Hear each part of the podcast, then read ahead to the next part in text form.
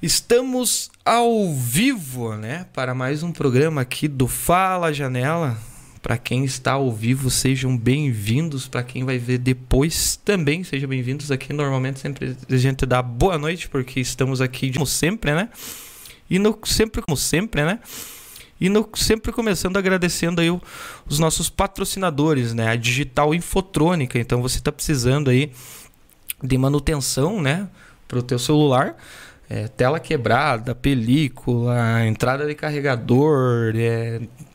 agora tá dando bastante problema com esse negócio de Wi-Fi, aí entre em contato com eles, eles são especializados também em aparelhos Apple, né? E você precisando conhecer o trabalho deles, então tá aqui na descrição do nosso vídeo. E também você precisando de um delivery, né? Caso você não consiga entregar o seu celular, você pode entrar em contato com eles que eles vão até você. A nossa amiga Stephanie, né, que ela faz formatação e tradução de artigos científicos. com a tradução do abstract do teu CCC, você economizará muito tempo e energia, pois não terá que se preocupar com essa parte do trabalho. Ela faz a tradução da língua inglesa, os preços são acessíveis e a entrega é imediata. Então, venha fazer um orçamento com a nossa amiga Stephanie sem compromisso. Para adquirir o serviço, entrar em contato. Aqui está o WhatsApp dela e também o Instagram dela para você entrar em contato. A Soft News, a nossa desenvolvedora de soluções computacionais aí, né? Então, ela é referência aqui no Vale do Iguaçu na parte de automação, é, exatamente. Aê! Dá pra colocar um áudio de aleluia agora, né? Eu sempre falo errado, mas tudo bem, eu falei pro, pro, pro nosso produtor aqui que é jargão coloquial paranaense. Eles que não entendem nada. Eu falo certo e eles não entendem nada. Então aí você precisando aí de um sistema, né, para sua empresa, é, você tem que conhecer o sistema Onix, né? Eles são ali da rua Dom Pedro I, 1119, ali no São Basílio. Então venha conhecer a Soft News, eles fazem aplicativos para sua empresa e também é, serviços de entrega e cobrança com aquelas maquininhas de pagamento, tudo bem certinho. Entre em contato aqui, está na descrição do nosso vídeo também. O Ike Fome, né, sempre presente com nós, bateu aquela família, então começou o podcast, você já pode pedir o seu lanche aí, vai chegar aí antes de terminar, já na metade, e você vai curtir bastante aí com o seu lanche vendo o nosso podcast aí. Se você não conhece, é, tem aqui o QR Code também. É, para quem conhece também, sabe que tem bastante. Como que é, Alexandre? Cupões? Cupões, cupões é, cupões, né? São duas. Hoje eu cheguei aqui falando tudo errado, mas, ó, jargão é, coloquial paranaense. Eu vim lá de Santana, lá de Cruz Machado, e é assim que você fala, cara. Vocês falam tudo errado, não sei porquê. O nosso amigo. o nosso amigo aqui do Alemãozinho e Barley Lanchonete, né? Você que quer um bar raiz prime, né? Ali tem sinuca, chopp, cuba. Esses dias até eles fizeram até um choconhaque, porque já não era pra estar tá calor.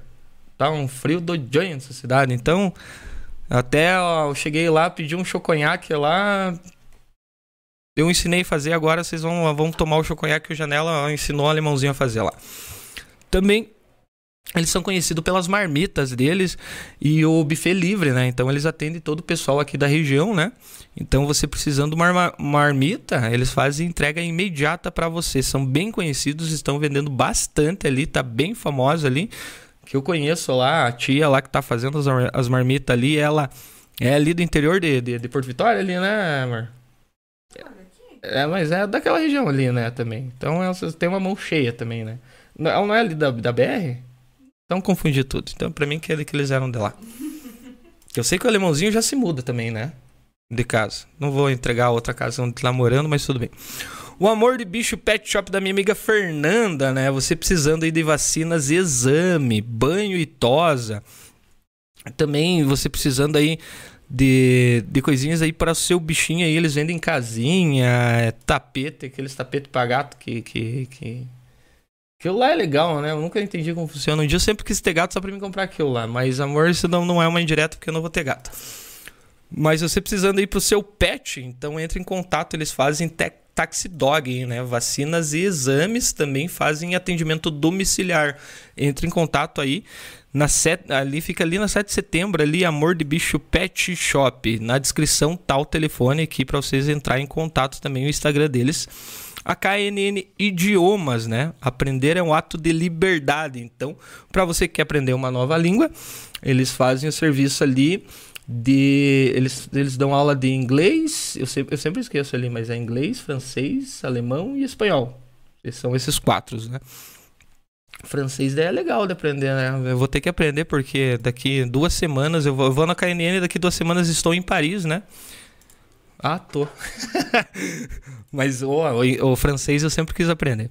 Então tá aqui no, na descrição do vídeo para você entrar em contato aqui na KNN Idiomas de Porto União né? Eles estão sob nova direção aí do nosso amigo Eduardo, né? Eles têm a metodologia de brasileiro para brasileiro. Aqui na rua Frei Rogério 154, próximo ao Correio de Porto União. E o container da pizza, né? Melhor pizza da cidade, você tem que conhecer aí com o container da pizza toda quinta-feira ali. Eles têm é, rodízio, né? E também você pode pedir pelo aplicativo aí do, do, do Ikeform entre em contato aí no 35229854 e também o WhatsApp deles está aqui embaixo na nossa descrição. E a nossa amiga Raila Hort Larsen, né? A nossa estrategista empresarial, você precisando aí de uma consulta aí para a sua empresa, é, entre em contato com ela, conheça o Instagram dela, veja as empresas que ela tem em parceria, ela faz um trabalho muito legal. Ela faz engenharia de produção, ela é coaching, né? Ela faz consultoria, gestão e inovação para a sua empresa. Então, você precisando aí de uma ajuda para a sua empresa, entre em contato com a nossa amiga Raila. E também sempre agradecendo o Caleru aí, né, pelos nossos personalizados aí de sempre, de cada dia. Um abraço aí pro Fernando aí do Caleru pra Carla, é, Carla também vai estar de aniversário daqui a pouco também que eu tava escutando, né? Então um abraço para você que quem sabe no, no próximo eu possa esquecer porque a gente tava falando disso agora, então Parabéns, Carla. E você precisando do que o que você precisar de personalizados, entre em contato com o Calerrua. Então vamos começar com o nosso programa. Então, Alexandre, roda a vinheta.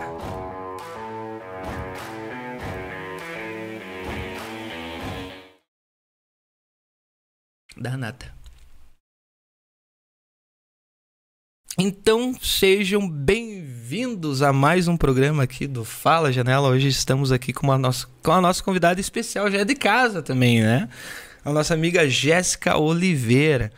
Para quem não conhece a Jéssica, a Jéssica já participou aqui de um programa nosso, né? Junto com a Yasmin, né? Isso mesmo. Com a Yasmin, que é a, a nossa nossa locutora, apresentadora Mirim, né? Que ela teve uma. Sim. Ela se espelhou bastante em você, né? Fizemos uma, uma, surpresa com, com ela, né? Foi bem bacana. Que você apareceu aqui, né?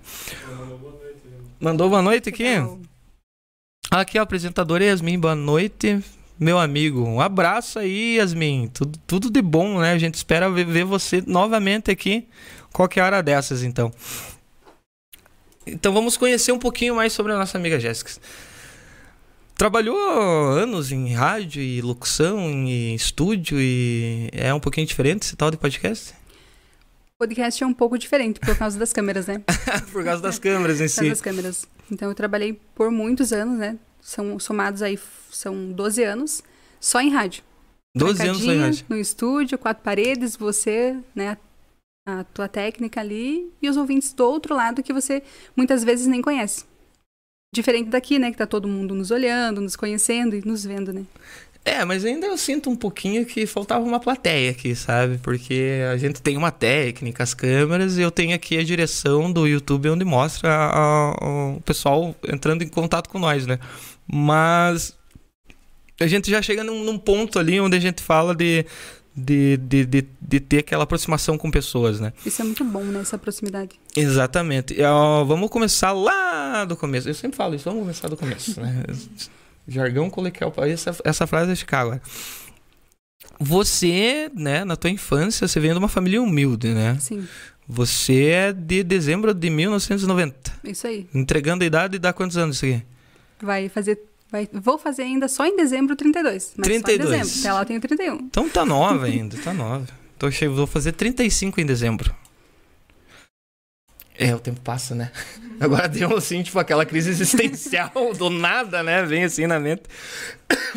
Começar falando um pouco assim, da, da, você vem de uma família humilde, né? Como foi tua infância? Cara, a infância foi assim, uma infância é, não vou dizer sofrida, mas uma infância onde eu me vi como criança já tendo que suprir algumas coisas de dentro de casa, né? A minha mãe teve uma separação com meu padrasto e ela entrou em depressão. E nisso, aquela menininha de 9 para 10 anos teve que se ver numa situação de, pô, eu tenho que trazer comida para casa. E aí eu fui atrás disso, né? Como que eu vou, como que eu vou trazer comida para casa? Aí fui vender picolé, fui juntar latinha. E isso são é, é um orgulho para mim, sabe? Poder Sim. falar isso. Vendo que nos dias de hoje, tipo, eu jamais deixaria o meu filho de 10 anos sair pra rua fazer uma coisa dessa. Porém, naquele tempo eu não tinha que fazer, né? E tinha que ser feito, e eu fiz.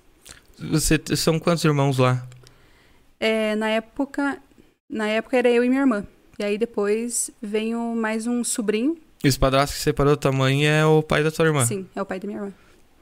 Daí a, ah, daí a família vai crescendo, né? Isso, foi uma passagem bem, bem forte, assim.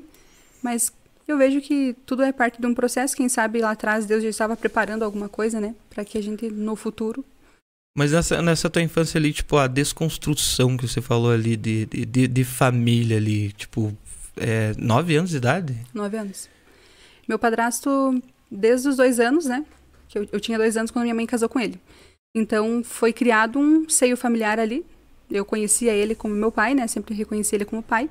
E aí, aos, quando eu tinha quatro anos, chegou minha irmã. Então eu tinha essa construção de família, né? Uhum. De base sólida ali. De repente, aquilo meio que desmoronou. A minha mãe também, tipo, era algo que não estava nos planos e tal.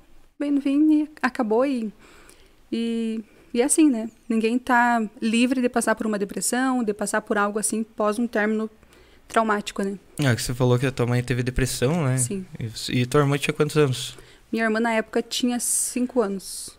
Quase cinco anos. E daí você começou a tentar. Mas você já, digamos, naquela idade, uma, uma, uma visão de renda, né? O Exatamente. leite, o pão vinha da onde? Vinha. Que você falou que a tua latinha, Exatamente. fez. Vinha desse, desse trabalho. Mas assim, tipo, de pequenininha saiu e. É.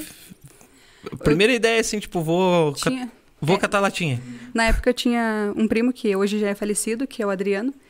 Ele falou para mim, Gé, é, vamos catar latinha, porque eu já catei umas latinhas ali e deu um dinheirinho legal. E a gente saiu catar latinha, né?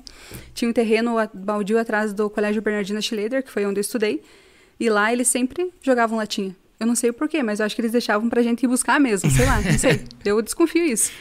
E aí eles jogavam as latinhas lá e a gente ia fazer essa coleta. E, e aí eu já comecei com um senso de, pô, eu posso ganhar dinheiro vendendo coisas, né? Sim. E aí, quando eu pensei, pô, se latinha já dá isso, vejo um monte de gente vendendo picolé, será que isso dá mais, né? Daí meu primo, vamos lá. E a gente foi, né, nessa parte a gente foi fazer vendas de picolé. Daí. Teve outros trabalhos também, enquanto eu ainda era uma criança, né? Trabalhei como babá, trabalhei limpando a casa dos meus parentes. Então, para poder auxiliar dentro de casa. É, eu tive, eu tive uma, uma parte da minha infância que foi mais ou menos assim, que eu lembro que convidaram nós para entregar panfleto, Piazzato. Época política. Não vou dizer quem que é o candidato, que tá se candidatando até hoje, meu. Não param, né, esses caras. E eu era um o lugar onde a gente entregava os panfletos para nós que a gente ia receber no dia. Cara, era três reais o dia naquela época. Daí era um uma parte onde faziam seleção aqui na cidade de, de, de, de recicláveis. E daí, na hora que terminou, assim, eu acho que eu trabalhei em 5, 6 dias, assim, tipo, o cara convidou nós, porque falou assim, ó, querem separar papelão, essas coisas. Daí uhum. foi mais ou menos isso. Daí a gente tinha aqueles laranjinha na época que Sim. vendia. Não sei se era da Sux, mas aquela laranjinha me lembra que era da Sux, né? Porque a Sux é tão antiga aqui na cidade. Mas a gente andava vendendo laranjinha, vendia picolé, vendia isso, aquilo. Isso era bem comum, né? No era, tempo, né? Na, naquela época uhum. era, era totalmente comum, né? Hoje em dia já, né? E sabe que naquela época, quando eu fui na... Posso falar o nome da empresa? Pode, não, as empresas na... fica à vontade. Na antiga Cremix, que, é, que hoje é Quilo Mix, né? Eu lembro que fui lá e falei pro Laércio, Laércio, consegue me dar um carrinho para me vender? Eu preciso ajudar em casa e tal. E ele falou, pense, né? Eu tinha quase 11 anos nessa época do picolé. Aí ele falou para mim assim, pô, você é menina e tal, né? Não, não sei, né? Quem sabe, imagina se é um piá, né? Sim, tem aquela, aquele medo e receio já de, e aí de ele gente falou grande, assim, ó, né? Se você vir aqui com, com um rapaz, eu libero para você. E aí eu fui atrás do meu primo, né? Falei, ó, pô, me ajuda lá, né? E a gente foi e deu super certo, sim. Eu sempre era uma das que ganhavam o lanche. Que era o x-salada e uma gasosa. Porque eu batia recorde de vendas, né? Ah, é, tinha disso também, Tinha eu disso também. lembro. Eu lembro disso daí. Então era bem, bem legal, assim. Agora, daí, mas era aquela parte assim, tipo, você teu primo ia junto, iam Sim. andando meio junto. Um ia numa Isso. rua, outro ia na Exatamente. outra, faz- fazia aquela coisa. Eu, eu fazia isso com meu irmão. Daí meu irmão ficou um pouquinho mais velho lá, e daí ele só queria andar com os mais velhos, daí quando eu via eu tava vendendo sozinho. e falando ali, hoje também tá melhor. Sim, tá bem melhor. Hoje Uhum. tá. Tratamento, tudo, eu sempre falo que quando você passa por uma situação assim, né? Algo que você não espere, de repente você decai, você entra em depressão, fica triste, cabisbaixa, e só quer deitar, só quer ficar assim, eu sempre indico que procure realmente uma ajuda médica, porque através, né, de, de profissionais que você vai conseguir amenizar aquilo tudo que você está passando, né? Uhum. Não enfrenta sozinha nada que, que seja muito pesado para você. É, porque a gente. O, o legal do podcast é esse, você mostrar realmente quem é a pessoa que Sim. hoje, se você entrar no teu Instagram ali, isso está crescendo bastante, né? Apesar que é um, é um tópico legal da gente conversar sobre o Facebook, o Instagram, né? Na época da rádio eu acho que era mais Facebook também, né? Era mais Facebook. Era mais Facebook. E você vê, assim, tipo, todo o trabalho que você coloca, assim, tipo, é um lado profissional, né? É um gasto. Eu vejo ali foto, arte. A gente já chega no, no, no que você está fazendo hoje. Porque daí, se não me perco, eu quero já ir pro final e daí a gente já, já atropela tudo. E daí com. ah, Que nem eu sempre faço. Eu sempre falo pra todo mundo que eu sempre faço uma pauta antes, né? A gente sempre conversa. Você comentou comigo que com 12 anos você começou a consumir rádio. Com 12 anos. Com 12 anos ali você tinha uma percepção. Eu acho que é a idade, né? 10, 12 anos ali, tipo, ah, quero ser médico, quero ser mecânico, caminhoneiro. E você olhou ali na, na, na rádio que você já tinha uma. Como que foi isso? Então, eu sempre fui muito tímida, né? Até comentei com você sobre isso. E quando eu ouvia a rádio, quando eu via o jeito que as mulheres falavam, né? E como todo mundo falava dentro da rádio, ali dentro daquela aquela rádio, no rádio, né? Eu pensava assim, pô, eu, que, eu gostaria de falar assim. Eu gostaria de me expressar assim, eu gostaria de ser assim. Mas naquela época eu não tinha muita dimensão disso tudo, né? Eu só sabia que eu gostava de rádio que eu queria trabalhar, né, exclusivamente em uma rádio e que eu ia trabalhar. Não sabia como, né? Mas um dia eu trabalharia em uma rádio. Eu tinha, eu sempre tive muito essa certeza assim, desde, desde os 12 anos, desde quando eu parei e pensei, pô, eu quero trabalhar em uma rádio. E essa certeza veio comigo e, e venho projetando para que tudo desse certo lá na frente. Você era daquela que ficava no- depois do, do horário, na hora de dormir, lá escutando, Sim, gravando em fita cassete. direto, gravava. A minha mãe dizia assim para mim: "Meu Deus, menina, pare com isso, né? Deixa eu dormir". E eu tava lá eu, né, gravando, inclusive até é, spots assim, comercial de Uhum. propagandas de, de lojas e tal, eu sempre tava gravando para mim me ouvir.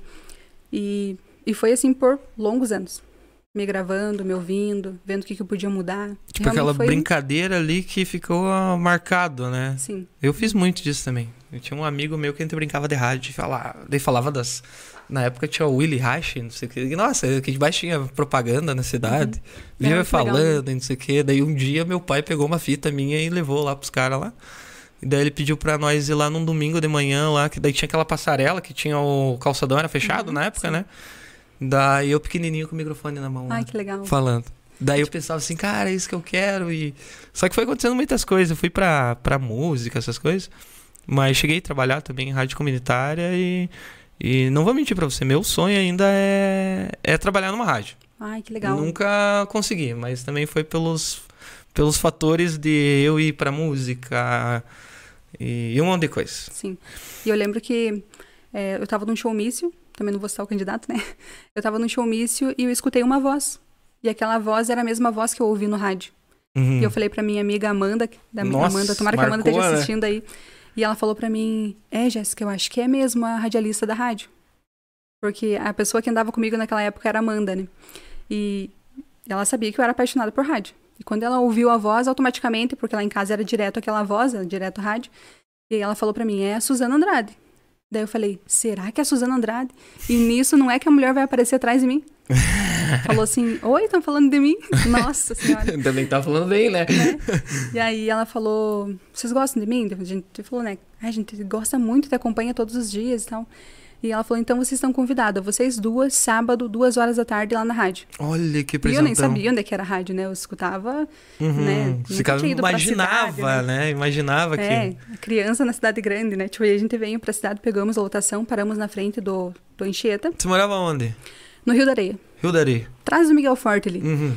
E aí nós pegamos a lotação e fomos parar ali na catedral, né? Na frente da catedral. E ela foi nos buscar ali, assim, foi um momento bem mágico. Quando eu entrei na rádio, Sabe aquela sensação de toda aquela magia vindo toda em você? Ah, Aí eu tive a certeza. certeza completa de que era aquilo que eu queria. É uma coisa assim que às vezes eu não consigo explicar a sensação de ter tanta certeza já naquela época. Mas assim, tipo, você falou ali na, na tua infância, né? Timidez. Ali naquele momento ali, você tava já tímida? Você falou na rádio também aquele dia? Não, nesse dia não. Não, não, falou, falei. só não. fizeram pra vocês conhecer tudo. Eu lembro que ela falou: estamos aqui com as Toquinhos, que naquela época, bem pequenininha, né? As Toquinhos Jéssica e Amanda. Venham aqui dar um oi pra galera. E, tipo, eu, né, no cantinho assim, um, um outro mundo e tal, né? E e aí eu tive que mais. Eu tinha esse empecilho para trabalhar, que era a minha timidez, para mim poder um dia chegar num objetivo, né, de estar tá falando para várias pessoas. E eu consegui trabalhar muito bem nessa parte também, do desenvolvimento, né, e tirar a, a timidez de lado. E hoje você se considera tímida? Eu ainda sou um pouco. É? Né? Muitas pessoas me falam que, sim, que quando eu tô no rádio, né, ou na TV, ou quando eu tô fazendo algum trabalho fora, eu sou uma pessoa e quando eu tô frente a frente com você, eu tenho um pouco de timidez. Mas se eu te falar que eu sou, eu me considero a pessoa mais tímida que eu conheço. Tu não fala, ah, da onde, Janela? Você é tímida, tudo e tal. Eu tive que fazer teatro para subir em palco de banda, essas coisas, mas até hoje. Você viu no começo, assim, tipo, por mais que você é Sim. é minha amiga, a gente já se conhece há algum tempo. É, eu cheguei aqui e já fica assim, tipo, e agora? Não sei o quê. Não, uhum. melhor não conversar, porque vamos deixar pro, pro, pra rolar Sim. aqui na uhum. entrevista. E tem aquela coisa, né? Você acha que a gente se transforma no, no, na hora que a gente tá trabalhando? Eu acho que sim. Tem muito disso, né? De ser artista. De você, você vê naquelas fitas cassete que você gravava já antes. Sim. Eu já notava uma, uma boa diferença ali.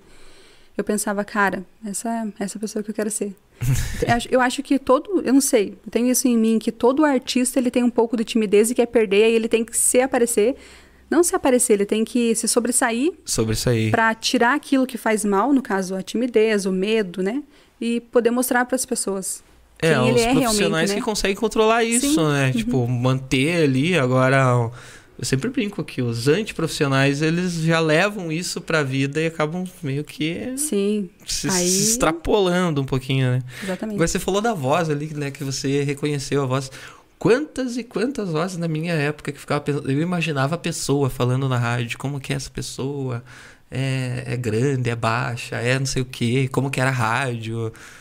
E hoje, eu lembro o Marco Aurélio, né? Ele vem aqui, ele deu uma entrevista para nós. O Marco Aurélio conheci ele faz o que? Uns 5 anos atrás. Sim. Mas a voz dele era. Nunca né? imaginava né? como que era a pessoa. Só que daí quando você vê a pessoa, você fala assim, nossa, parece que bate perfeitamente, né? Uhum. Eu já foi o contrário com a Suzana, porque quando eu olhei para ela, eu, eu tinha uma imagem dela loira, né? É, uhum. Alta, dos olhos azuis, tipo, eu nunca. A Barbie. Né?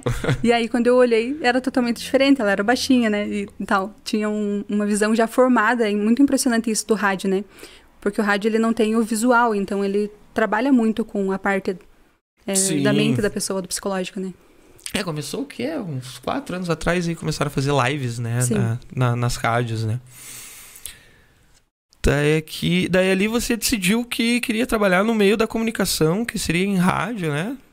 E você já tinha a paixão ali, que era pela Verde Vale, né? Sim.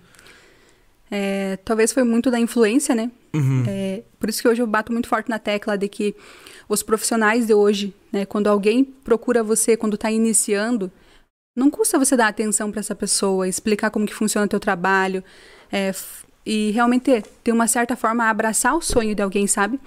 Porque tem muito disso. Eu acho que hoje a Jéssica Oliveira só é quem ela é dentro da área da comunicação, porque lá atrás alguém abraçou e disse: Isso pode ser seu também, sabe? Isso pode vir a ser seu. E, e a paixão era pela Verde Vale FM.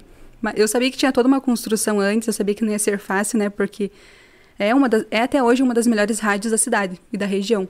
Então, eu sabia que não ia ser fácil. Mas eu sabia, tinha no íntimo que ia acontecer. É, eu sempre vejo as programações. É, é complicado um, sistema de, de, de rádio hoje em dia, né? Porque.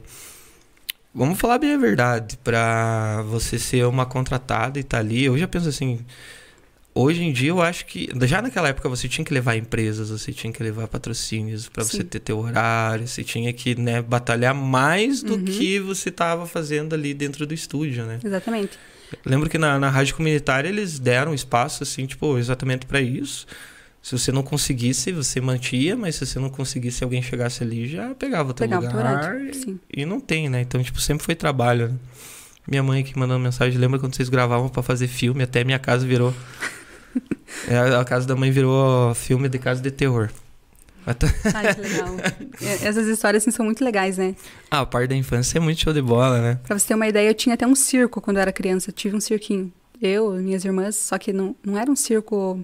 Circo-circo, né? Era um cirquinho, mas na nossa visão era um circo de verdade. A gente fez apresentação teatral. Eu lembro que na época a gente vendeu o ingresso por 25 centavos. Mas foram cinco pessoas da nossa rua.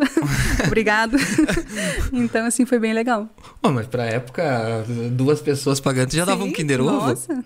né? Naquela época que tava o quê? 50, 75 centavos aí, né? um Kinder Ovo, mais ou menos. Eu lembro que com um real você comprava, tipo, dois quilos de banana, comprava leite e ainda levava o pão para casa. Eu lembro Exatamente. que dava muita coisa. O, o, o, sonho era voltar com os 10 centavos do troco, né? Nossa. Da compra da mãe lá, que daí sempre dava um punhadinho de bala, Punhado assim. de bala, né? E você, né, a gente falando aqui da tua infância, a gente tá conversando um pouco do teu crescimento. É, sobre a timidez, né? É, você falou para mim que você começou a treinar para você chegar numa realidade distante daquela que você vivia, né? Sim. Que você falou ali que você treinava sempre um pouco para ser melhor, como é? é treina para ser um pouco melhor do que foi ontem. Exatamente. Eu sempre tive isso muito claro para mim. O que que eu precisava mudar para mim alcançar o meu objetivo. Então eu sabia muito claro que eu tinha que deixar de ser tímida, porque várias pessoas chegavam até mim e falavam, ó, oh, você já tá com 14 anos, com 15 anos, então você tem que perder essa timidez tua para você não perder oportunidades lá na frente. Até então, somente minha mãe e a Amanda sabiam que eu tinha esse objetivo de chegar numa rádio. Uhum. Quando eu entrei é, efetivamente numa rádio, a, maioria, a maior parte da minha família se espantaram. Porque como é que pode a Jéssica tímida estar tá trabalhando hoje numa rádio? Então, ninguém sabia desse sonho. Eu alimentei isso sozinha dentro de mim, junto com a minha mãe e com a minha colega da época lá, a Amanda. Ah, imagino, porque é a mesma coisa que eu. Quando apareci com o podcast, todo mundo falou: o que, que aquele louco tá fazendo, velho? Porque se eu falasse na época, o pessoal ia rir, né? O pessoal Sim. ia rir e ia, tipo, talvez me desmotivar. Então eu preferi deixar comigo, né? Eu acho que muita gente passa por isso, né? De Sim. dar aquela segurada do que você quer fazer, né? Eu lembro que eu comecei com um podcast e com. No Spotify quase ninguém sabia o que, que era, nem divulgava, nem nada, e só fazia por diversão. Eu fiquei pensando, mas eu tenho que fazer alguma coisa pra cidade ver. Sim. Que daí, tipo, tem aquela coisa da da comunicação, o povo, né? Uhum. Porque o que eu tinha de hater, porque eu só fazia negócio da Marvel e quadrinhos, essas coisas, daí ela fala assim, ah, porque você falou lá do personagem tal, e não tinha, assim, mensagens boas, né? Até falando em mensagens, eu queria agradecer todo o pessoal que sempre deixa os comentários aí nos no, no nossos vídeos. Hoje eu estava é, revendo, né, quase todas as mensagens. Queria agradecer todo mundo, também queria agradecer os haters, né? Porque sem vocês a gente não estaria aqui. Eu só queria entender um tal de Denilson que mandou uma mensagem falando de. Ele mandou umas cinco mensagens em vários vídeos que eu falo sobre a bostami... bostamia. Ele escreve bem assim. Eu não entendi o que, que você quis falar. Muito obrigado pelo comentário. Mas aqui, como a gente está falando de um pessoal que batalhou bastante e se quebrou na época da pandemia, que eu acho que é isso que você está falando esse é um ponto onde as pessoas é, é, vêm e aprendem, não por causa da pandemia elas cresceram, é onde elas acharam um jeito de, de se superar. E você é um ponto que é para você aprender isso, porque não é hoje que você tem que. É, não é por causa de uma pandemia que você tem que superar. Você tem que aprender a cada momento, amanhã ou depois. Você, você que falou aí, às vezes você está com o teu emprego, você perdeu o teu emprego é um fato onde todos cresceram e aprenderam. Então, se você tipo, teve muitas coisas, né, para se aprender com aquilo. Exatamente. E, hoje, e querendo ou não, a gente sempre vai comentar sobre a pandemia, que é um fato que aconteceu. Foi um fato por, por causa desse podcast também ter saído. Então, é, se acostume. Então, muito obrigado pelo comentário. Um abraço sempre venha, dê o like, se inscreva no canal. Eu vi que você não é inscrito no canal, mas aproveita e já dá uma inscrição aí no canal. E também para todo mundo que vê e gosta, que, nossa, muitas mensagens, muitas mensagens boas, assim, sabe? Falando do programa. Quero agradecer a todo mundo. E para quem tá vindo agora conhecer também, o Alexandre vai colocar ali como funciona ali, né? Dá aquele likezinho, se inscrevam no canal, porque aqui na nossa região a gente sempre está mostrando quem cresce está trabalhando aqui pela nossa região. Então, se você conhece a nossa amiga Jéssica, né? O pessoal que não conhece está conhecendo agora. Você pode ver que a gente tem bastante gente que está trabalhando aqui no que a gente fez também. Hoje é o episódio 58, né? 58. A gente daqui semana que vem estamos de aniversário de um ano de podcast, né? Olha. É, o tempo eu, a Jéssica falou que esse ano passou rápido para você? É, olhando assim, né? Tipo, eu pensei, pô, conheci o Janela faz pouco tempo, mas esse pouco tempo já faz quase um ano, né? É, exatamente. Para mim passou rápido, mas para vocês, né? Traz trabalho, traz trabalho, não passou tão rápido assim. E né? agendamento para cima e para baixo, sempre falando, Jéssica, uhum. você vai vir para cá, a gente tem que fazer, não sei o quê. E agora, olha, olha agora que a gente conseguiu fechar. Verdade. E tem gente aí que, que fala, não sei o quê. Então a gente tá com um trabalho muito legal. Quero agradecer bastante o pessoal. E também você que quer se contribuir aí com o nosso podcast, né? Fazer uma parceria aí com o pessoal, é, ser um dos nossos patrocinadores, entre em contato aí, arroba Fala Janela Cash. A gente responde na hora vocês como funciona aí no nosso Instagram. E também aproveitar o merchan aí para quem quiser conhecer um pouco do trabalho. A gente já vai falar um pouquinho do trabalho da nossa amiga Jéssica, já está aqui na descrição aqui para você. Tá o, o Instagram dela. No Instagram ela tem um site ali no link da bio, né? Sim para ensinar o pessoal o que, que é link da bio ali. Você vai lá no perfil da pessoa, ali onde tá lá o nome dela, embaixo tem um linkzinho lá. Se clica lá. Janela. Oi? O computador tá pegando fogo aqui. O que, que deu aí? É, mas estamos online ainda? Eu tô no ar aqui. Ah, então beleza. Isso acontece os, os, os, nossos problemas. Então, aí você quiser ser o nosso patrocinador pra gente comprar um computador novo. a gente tá precisando aqui. Vamos ver onde que a gente parou aqui, né? Então, assim que você conseguiu sair daquela realidade ali, vamos falar assim, tipo, emprego ali onde, né, CLT, essas coisas ali, você foi trabalhar no Superpão? Isso. Quando eu fiz 18 anos, né, que na época era 18 anos, fiz minha carteirinha, né, de trabalho e fui procurar um emprego. E a primeira oportunidade, basicamente, para geral, né? É, naquela época era supermercado. Uhum. E eu fui no supermercado e eles falaram: Ó, oh, tem um trabalho para você aqui de empacotadora e você topa. E eu super tímida ainda. A minha timidez era. era eu falei com o gerente, não sei como que ele me contratou. Porque eu, eu, falando com ele, eu tava com a cabeça assim, baixa, né? Mas enfim, deu super certo. E entrei como empacotadora. Consegui fazer uma carreira ali dentro, dentro dos quatro anos que eu tava no Superpão, né? Passei por fiscal de caixa. Primeiro fui pro caixa, fiscal de caixa, vendas e por último eu estava no RH do Superpão. E foi uma carreira bem, bem bonita, assim, sabe? Tanto é que em 2018 eu acabo voltando para o Superpão novamente, mais uma vez. Lá na frente. Foi, foi, a primeira vez ficou quatro anos ali, né? Sim. Do, de empacotadora para RH. E era você que estava contratando já o pessoal Sim, lá? Sim, já estava né, nesse nível de, de trabalho já. Se pai, eu deixei um currículo com você lá alguma vez lá. Olha, e, e sabe que foi, esse, uh, foi uma escola para mim o Superpão, assim, porque foi a partir dali onde eu tive que tomar um posicionamento, né? Até porque uh, o quadro de funcionários já era quase 140 funcionários na época. Uhum. Então você tinha que ter uma certa autoridade. E para mim criar essa autoridade foi feito muito trabalho em cima de mim, da é, treinamentos, isso e aquilo. Então foi realmente uma escola que já estava me trabalhando, né, para a construção do que eu faço hoje. Mas nesse meio tempo, assim, o pessoal já não via a tua voz, ouvia às vezes você dando uma brincadeira, tu, você não fez anúncio lá Sim. no mercado lá? Então, né, a comunicação sempre estava em mim, né? E aí, é, o Giovanni, na época, era o locutor contratado do Superpão. Então, eu ficava meio assim, né, de falar para ele. E um dia eu cheguei, ô Giovanni, é, eu tenho um sonho, trabalhar em rádio. Daí o Giovanni falou, pô, que legal esse sonho, né? Viu? Já falou no microfone? Falei, ah, tipo, não, ainda no microfone profissional não, né? Uhum. Então, tá bom. mercado cheio, sábado de manhã, assim. quer fazer um quer fazer um ao vivo aqui então daí eu falei ah eu acho que ainda não tô preparada daí tá daí passou o tempo daí era dia das mães eu falei pro gerente viu hoje hoje eu vou treinar à noite para me mandar um feliz dia das mães para os para as colaboradoras e aí no outro dia se você me permitir eu vou fazer uma mensagem né quando o mercado estiver cheio daí o Giovanni topou e o gerente topou e aí eu lembro que era 10 horas da noite fecharam-se as portas, né? Olha a frase de música. Fecharam-se as portas e, e eu peguei o mic e comecei a falar aquela frase que eu já tinha escrito e tal, pro Dia das Mães. E pasmem, o mercado parou.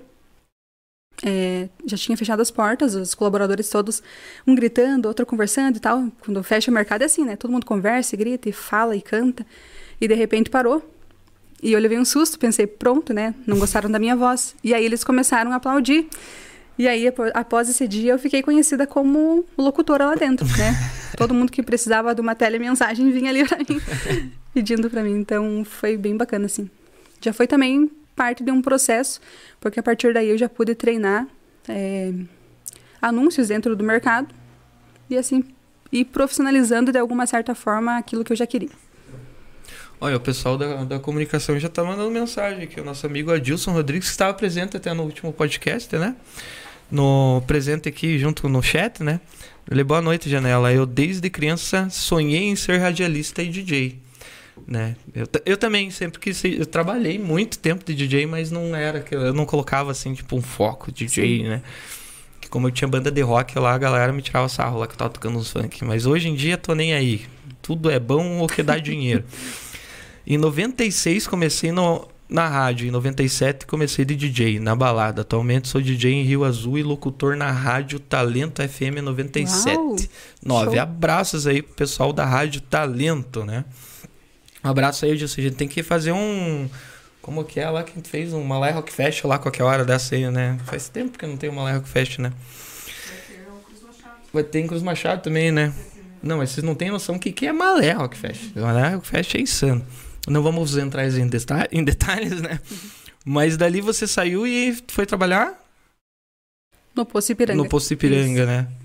E fui trabalhando no Poço Piranga, né? Recebi uma proposta bem legal deles. E fui pro Poço Piranga, né? Saí, deixei o Superpão e fui pro Poço Piranga. E aí, quando eu tava lá no, no Poço Piranga, veio um, um- algo bem forte dentro de mim, né? Falando, pô, já tava fazendo um treinamento lá, dentro da área da comunicação, e, e eu vou parar tudo isso, né? Pô, é o meu sonho. E aí foi quando eu tava trabalhando no Poço Ipiranga, cheguei em casa, era umas 8 horas da noite, um primo meu me manda uma mensagem, né? Falando pra mim qual que era o meu maior sonho. Eu tinha recém-migrado de trabalho, recém-migrado de empresa e tal, né? E aí eu falei pra ele, ó, meu maior sonho é ser radialista. Eu nunca contei pra ninguém isso, mas o meu maior sonho é trabalhar em uma rádio. Basicamente na Verde Vale. Daí ele falou pra mim... Era "Pô, esse mesmo primo do picolé? Não, esse já é outro ah, primo. outro esse primo. é outro primo. família que ajuda, hein? É, você veja, né? E o Carlos falou assim pra mim: você então tem que é, lutar por esse sonho. Não vai ficar né, a vida inteira trabalhando onde você né, não tem um sonho, né? Algo que você quer. Viu, hoje tem um programa de igreja e eu vou falar nesse programa. Você topa comigo? Eu falei, pô, mas eu não vou falar no programa, né? Não, não, você só vai ver, então tá bom. E eu pensei, ah, vamos lá, né? Daí ah, eu lembro que a hora que ele falou isso, né? Ele completou a frase e disse: Você vai conseguir. Vai lá que Deus vai te ajudar. E eu lembro que na hora, assim, eu me arrumando lá, eu pensando: Deus, será que é isso? Deus, será que é isso? Deus, né? Tipo, porque eu não esperava em um programa, ainda mais um programa de igreja, né? Uhum. Pensei, vou chegar lá e vou orar junto, né? Porque vai que Deus realiza meu sonho, né? Você fica com um pensamento, é, pai. né? E eu lembro que eu fui super assim animada porque eu achava que alguma coisa ia acontecer lá. E aí quando eu cheguei na rádio comunitária de Porto União, ali a Porto União FM, tinha um DJ, que é o DJ Marcinho, né? Tava Uhum. lá na locução, tal, e na técnica, cuidando pra eles. Ele falou assim pra mim: "Boa noite". E eu falei: "Boa noite". daí e com tímido ainda, né? Um pouco tímido. E aí ele falou pra mim: é, "Eu já conhecia a rádio?". Eu falei: "Ah, "Eu conheço a Verde Vale FM. Eu fui lá algumas vezes e tal". Ele, ai, que legal, quem que você conhece dela? E eu comecei a dialogar com ele. E nisso ele falou, pô, teu tom é, de voz é muito legal, é gostoso de ouvir. O que, que você acha de você trabalhar numa rádio? Eu falei, nossa, não fale isso que é meu maior sonho, né? Daí ele disse, então venha no domingo que vem que eu vou tentar um contato com o nosso diretor aqui. E aí foi isso que aconteceu, eu consegui falar com o diretor, né, da rádio e tal, e fiquei trabalhando ali três meses nos domingos. E foi, assim, muito legal, porque eu aprendi técnica, eu aprendi como se posicionar a voz no microfone, então foi, foi uma escola realmente para mim. Só que dentro desses três meses eu sabia que eu já estava preparada, né? Faltava isso, esse treinamento com a técnica. E eu sabia que de alguma forma eu estava preparada para entregar os CDzinhos e os disquetes lá na época. E foi isso que eu fiz. Disquete. Eu comecei a gravar e entregar em todas as rádios que eram, eram possíveis na cidade. Então eu fui na Top FM na época, fui na Verde Vale, fui na Rádio Colmeia. Acho que na época nem era top, né? Era 95, como que era? É que mudou três vezes aquele nome lá. Era uma. Era, Era acho que 98. 95, daí virou Lembra top que tinha aquele, 98, o né? Corpo em Polho, tinha, era bem legal Isso, assim, a exatamente. programação. E aí eu fui lá e entreguei. E nesse meio tempo, depois que eu entreguei, já me chamaram para uma conversa na Rádio Colmeia. E, e eu fui, né, toda com medo lá do que, que ia acontecer. Mas quanto isso, ainda estava trabalhando lá no Poço Piranga, porque não tinha nada sólido, então eu tinha que ficar ali. E aí fui lá na, na Rádio Colmeia, conversei com eles e fiquei trabalhando nos domingos no Cordialidade Sonora. Não era muito a minha praia, porque eu treinei a vida inteira para um ritmo de FM e eu me, vejo trein... eu me vejo trabalhando num ritmo de AM que é totalmente diferente. Você tem que ser bem mais conversado, um ritmo mais pausado. E... Mas mesmo assim, né? Valeu a pena toda a experiência. Então eu fiquei trabalhando ali, não fui registrada porque era um teste, então nesse teste iam se passar ali três meses para ver se eu ia ser uma pessoa contratada, porque não é bem assim tal. Uhum. E aí, nesse meio tempo, é, o falecido Eloir, me- Eloir Martins me mandou uma mensagem. Nossa, eu tava te ouvindo. Você é a, é a mesma garota da, da rádio comunitária, né? Daí eu falei, sou? Dele, você não era a Jéssica que vinha aqui ver a Suzana? Daí eu falei, sou? Daí ele disse, e por que, que você não veio entregar um currículo aqui, né? Um, um- um- uma amostra do teu trabalho aqui? Daí eu falei, eu já entreguei. Dele, ai, que legal, então eu vou pedir pra produção ver. E assim foi, passou-se tempo, né? Fiquei alguns meses ali na Rádio Colmeia, trabalhando no posto Ravanel. Eu consegui conciliar os dois. E aí um dia eu cheguei no posto, assim, uma tarde, não lembro bem o dia, mas eu lembro que eu cheguei no posto, o Paulinho eh, olhou pra mim, que hoje o Paulinho é o gerente geral do posto Ravanello aqui da, da avenida. Ele falou assim pra mim, Jéssica ligou um tal de Vale Verde pra você aqui no posto. Daí eu parei. Mate, vale verde. Vale Verde, né? Daí eu parei assim e falei, Paulinho, é Verde Vale? Eu tenho certeza que é Vale Verde, não é Verde Vale? Daí ele disse, é isso mesmo, é isso mesmo, é da Verde Vale. e aí, tipo, me gelou inteira, né? Me gelou inteira, porque eu pensei, pô, pra eles me ligarem, eles gostaram, né, da minha amostra e querem falar comigo. E eu lembro que quem fez essa ligação pra mim foi o Álvaro, que também, hoje ele trabalha na CBN. E ele falou pra mim assim: disseram que eu acho tudo aí no posto Ipiranga, até uma locutora. Eu falei: encontrou a locutora. E aí fui lá, fiz o teste, né? Mais uns testes e tal. E depois de uma semana, eles me chamaram pra contratação, assim. E, e foi, assim, a coisa mais gostosa da vida você conseguir realizar alguma coisa que, de certa forma, eu sabia que estava predestinado, que uma hora ia acontecer. E quando eles me falaram isso, eu, eu não pude fazer outra coisa a não ser chorar. Ai, Porque era um momento, assim, foi um momento muito, muito surreal, mas que estava acontecendo ali na minha realidade, sabe? Foi algo bem mágico mesmo. E, e- e antes, antes de você entrar na rádio ali, você já tinha feito trabalhos assim, tipo, vinheta, essas coisas? Aproveitando Fiz. sim já, pra, É. época eleitoral é o que mais tem, né, Sim. agora. Mas Então, você fez bastante coisa assim também? fiz.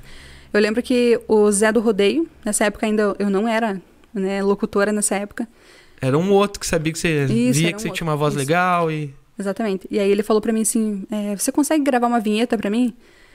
Daí eu falei assim: eu posso gravar pra você, né? Eu tinha meu microfoninho lá, baratinho, guardado em casa, Uhum. né? Meu computador e tal. E aí fiz é, a vinhetinha pra ele. Eu lembro que eu coloquei até no finalzinho assim: Zé do rodeio, tipo, até um barulho de, de laço, assim, Ah, sabe? sim, Ficou bem do, legal. Do, do- do Beto Carreiro e coisa É, então, coloquei o lacinho, né? Do, e ficou bem legal. Né? Pra aquela época tava legal. Ele era E famoso aí- na época. Sim. E tocava na rádio, a vinheta, e Isso, carro de som né? e tudo. Carro de som, foi pro carro de som, minha voz, tudo, e foi bem legal. E aí que eu pensei, pô, é isso que eu amo, né? Nossa, eu tô ficando boa mesmo, porque foi algo bem profissional para uma pessoa que não era profissional de rádio, profissional. E aí eu, que eu pensei, pô, eu tô no caminho certo. Tá indo, né? Tudo que eu tava planejando tá acontecendo, né? Fé de dedicação e paciência, né? Exatamente. Boa paciência. Então, um abraço aí pro pessoal também da Verde Vale, todas as rádios aí. Vocês sabem que eu deixei currículo aí com vocês também. Ô, Galera, você- chama Fala Janela. é, você entrou no. Daí você entrou na rádio lá, pediu pra você fazer o quê? Você sabia o que você ia fazer na rádio? Quando eu entrei na rádio, eles falaram assim pra mim, viu? Como você não tem experiência com rádio, você vai pra Rádio União, que é uma rádio AM. Uhum. Era a Rádio a União AM. E que era é, à que é noite. do Grupo Verde Vale ali, Sim. né? E eles me deram um horário à noite, era das 8 às 10 horas. E eu pensei, o que, que eu vou fazer das 8 às 10 horas, né? Porque pra rádio, das 8 às 10 horas já é um horário é, menos ouvido. Uhum. né? Você tinha que conquistar os teus ouvintes ali nesse tempo, né? Esse era o horário que eu mais escutava. Até tomava café com um amigo meu Ai, lá. Daí tinha aquela hora lá que mandava mensagens românticas. Daí eu tirava um sarro lá, pegava na mão dele ali. viu? Isso aí. Sabe que, sabe que esse programa da Rádio União, quando eu comecei, eu fiz o Special Night. É. Eu, eu, eu trouxe o programa de lá de 90 e bolinha e trouxe de- volta, resgatei ele pra Rádio União. Então, quando eu comecei, esse Special Night virou uma febre, assim. Tava todo mundo falando do, do programa de, de, de namoro. E eu abri pra cartinhas. É, eu Então, eu fiz algo isso. assim, sabe, bem legal. E foi quando a direção viu que realmente tava, tava indo ali as, as ligações, bastante ouvinte e bastante cartinha. Foi quando eles me chamaram daí pra trabalhar na Verde Vale. Quando eu cheguei pra fazer a entrevista, eu pensei, pronto, vou entrar pra Verde Vale, né? Mas teve mais esse, esse Uhum. processo que eu tive que passar por mais dois meses até chegar na Verde Vale e poder fazer um programa dominical. E qual que era o programa lá que você fazia? Na Verde Vale? É. Quando eu entrei na Verde Vale, eu lembro que meu primeiro programa foi no domingo, uma hora da tarde. E eu fiz um programa bem eclético, assim, de varia- músicas variadas. Uhum. E era o domingo livre. Então ele era livre, eu podia fazer o que eu quisesse lá dentro da rádio no domingo. O pessoal ligava, pedia Isso. música, mandava Uhum. abraço. E eu lembro que a primeira vez, de tão nervosa que eu tava, eu liguei a, a trilha, né? Liguei a trilha, você cai da música, vem pra vinheta, da vinheta vem pra trilha. Eu liguei a trilha, né? Liguei o microfone e comecei a falar, né? Tipo, tava Uhum. muito nervosa naquela hora, assim, não sabia nem o que, que eu tava falando, eu acho, mas eu dei boa tarde pro pessoal, falei meu nome e tal. E bem faceira, assim, conversando com o pessoal, de repente toca o telefone. Eu não sabia o que eu fazia, se eu continuava falando, ou se eu desligava o microfone, ou se eu atendia o telefone, né? Mas daí eu desliguei o microfone, né? Falei, ó, vai vir uma música e tal. E joguei a música e atendi o telefone. E era o louquinho, o Cristiano Silva. Pô, Jéssica, não tô escutando tua voz, é você que tá aí, só tá tocando a trilha. eu esqueci que tinha que ligar o microfone em cima. Então eu fiquei tão nervosa que eu não liguei a- o canal, né? Do microfone. Eu só tava. Ficava aquela Só trilha liguei o baixinha microfone, isso. e solta alguém. Alguém tá falando, não sei o que tá acontecendo. É, e isso não foi. tem como dar nervoso. E Nossa, eu, primeira vez na muito nervosa. comunitária lá, atropelei tudo. Até falando nisso, um abraço aí pro pessoal do Bar do Cotovelo, que eu disse, nossa, o que mandava mensagem daquele Bar do Cotovelo lá? Da mulher disse que vendia muita ficha de telefone lá pro pessoal lá do Bar do Cotovelo. Que legal. Era direto. E daí eles pediam, ai, porque é, briguei com a minha esposa hoje, tô no bar. Mandem uma mensagem, não sei o quê. E daí tinha o pessoal que pedia é, mensagem pras crianças. Eu, o que eu tocava daquele piquitita, sabe aquela tchau, Sim. tchau, piquitita, Uhum. tchau, tchau. Era muita coisa. É, em rádio você fica sabendo muitas histórias, né? De muitas pessoas, assim, que você não conhece, mas você conhece histórias, né? Teve uma das histórias, não sei se posso falar, mas eu Pode, fiz um que casamento, você, você acredita? Eu fiz um, eu fiz um casamento de, dessa troca de cartinhas. É. Começou lá na Rádio União, na troca de cartinhas. E aí, da Rádio União, quando eu pulei para Verde Vale, eu pensei assim, ah, mas eu tenho que trazer esse programa pelo menos das 11 à meia-noite aqui para Verde Vale. E eu levei para Verde Vale o programa. Migrei ele da Rádio União para a Rádio Verde Vale. E, e eu lembro que a Patrícia e o Jorge, não sei se estão assistindo aí, Patrícia e Jorge, mas vou mandar o link para vocês. É, eles acabaram casando, me mandaram mensagem para ser madrinha de casamento, isso e aquilo. E realmente casaram através do programa. Se conheceram na, no programa da Rádio União e foram Ah, pro programa é- da Verde Vale. E são histórias assim que Isso é show de bola, né? É, é, é, é troço que a gente guarda no coração, né? Que dá aquela, Uhum. aquela, aquela coisa boa, né? Sim. Você trabalhando como radialista, né? E locutora, e a gente pode conhecer um pouquinho do seu trabalho se eu pedir assim do nada para você falar aqui para aquela câmera assim, tipo uma abertura do programa, uma uma vinheta, uma propaganda do, do nada assim, você consegue fazer isso para nós? Consigo. Ai, tava me preparando para isso. Mentira, não tô preparada. Não tô preparada, vamos lá. Está começando o programa Fala Janela, o podcast mais amado do Brasil. Se liga, porque vem aí grandes personalidades. É isso mesmo. O Fala Janela está ao ar e ao vivo através do YouTube. Cola lá, deixa seu like e vamos juntos. Que tal? Muito show de bola. Ó, pra quem já. Aqui ficou da hora. É. Não, e o mais legal, assim, tipo, pra quem às vezes está assistindo agora e fala, mas qual Cadido, né? Qual locutora que é? Agora já, já descobriu quem Sim. que é, né? Não tem como, é, é uma voz tão marcante, né? Muito obrigado por ela, depois de ter pago um cachezinho lá. Depois eu te mando o valor. né? Você tem que passar ali com, com, a- com a- com a minha esposa Tá ali, bom. com a RH. Ai, ai, ai. Você tinha falado da Suzana Andrade, né? A Suzana Andrade é, virou referência mesmo, então. Sim, virou uma referência muito grande, sim, para mim. Inclusive, eu criei um e-book, né, sobre... é, sobre resistência, sobre você correr atrás dos seus sonhos, sobre persistência e tal. E ela foi uma das pessoas que eu menciono dentro desse book, porque realmente ela foi a pessoa que mais me ajudou sem saber. Porque quando eu mandei o e-book para ela, quando ela leu a página lá, ela falou assim: Cara, eu signifiquei tanto para você assim? Eu falei: Sim, você não lembra? Porque eu acho que quem faz já era dela fazer isso, né? Uhum. E eu achava que eu era a única pessoa que ela estava atendendo ali. Mas talvez ela já fazia um trabalho assim com outras pessoas, né? E também não sabia o quanto que ela marcou minha vida. E sim, ainda ela continua sendo uma das minhas maiores referências. É, isso é, é, é show de bola, né? Quando você tem ali. E, e foi ela ainda que, que, né? Foi lá buscar ali do ponto que vocês não Sim. sabiam do que era rádio. Então, são coisas que marcam, né? Marca Bastante, né? E depois, você ficou quanto tempo ali na, na Verde Vale? Na Verde Vale foram cinco anos. Cinco quase, anos. Quase cinco anos. Faz cinco anos. E daí você foi pra outra rádio, né? Fui para Rádio do Iguaçu. Rádio no Iguaçu. Eu saí da Verde Vale para colocar em prática um projeto meu pessoal, mas eu não consegui colocar em prática, que eu venho colocar em prática em 2020, bem Uhum. na época da pandemia também. Com- e Bem que você falou, né? Uhum. Tipo, ah, muitas pessoas cresceram e tiveram essa tomada de coragem ali na hora da pandemia. Antes disso, estava todo mundo com medo. Veio a pandemia, deu um certo medo, mas deu mais medo de você deixar seus sonhos adormecidos, né? Deixar eles morrer e tal. Então, foi colocado muita coisa, muito projeto em prática. Né? Quem não cresceu com a pandemia. Infelizmente, não cresce mais. Né? No sentido de você ou ser uma pessoa melhor ou ser um profissional né, melhor aí na área que você decidir. Acho que daqui umas duas décadas pra frente aí, né? Com os- a nova geração, acho que vai ter até coaching falando de como eles Sim. cresceram na pandemia, essas Uhum. coisas. Porque não tem. É... A gente podia ter crescido antes e não sabia como.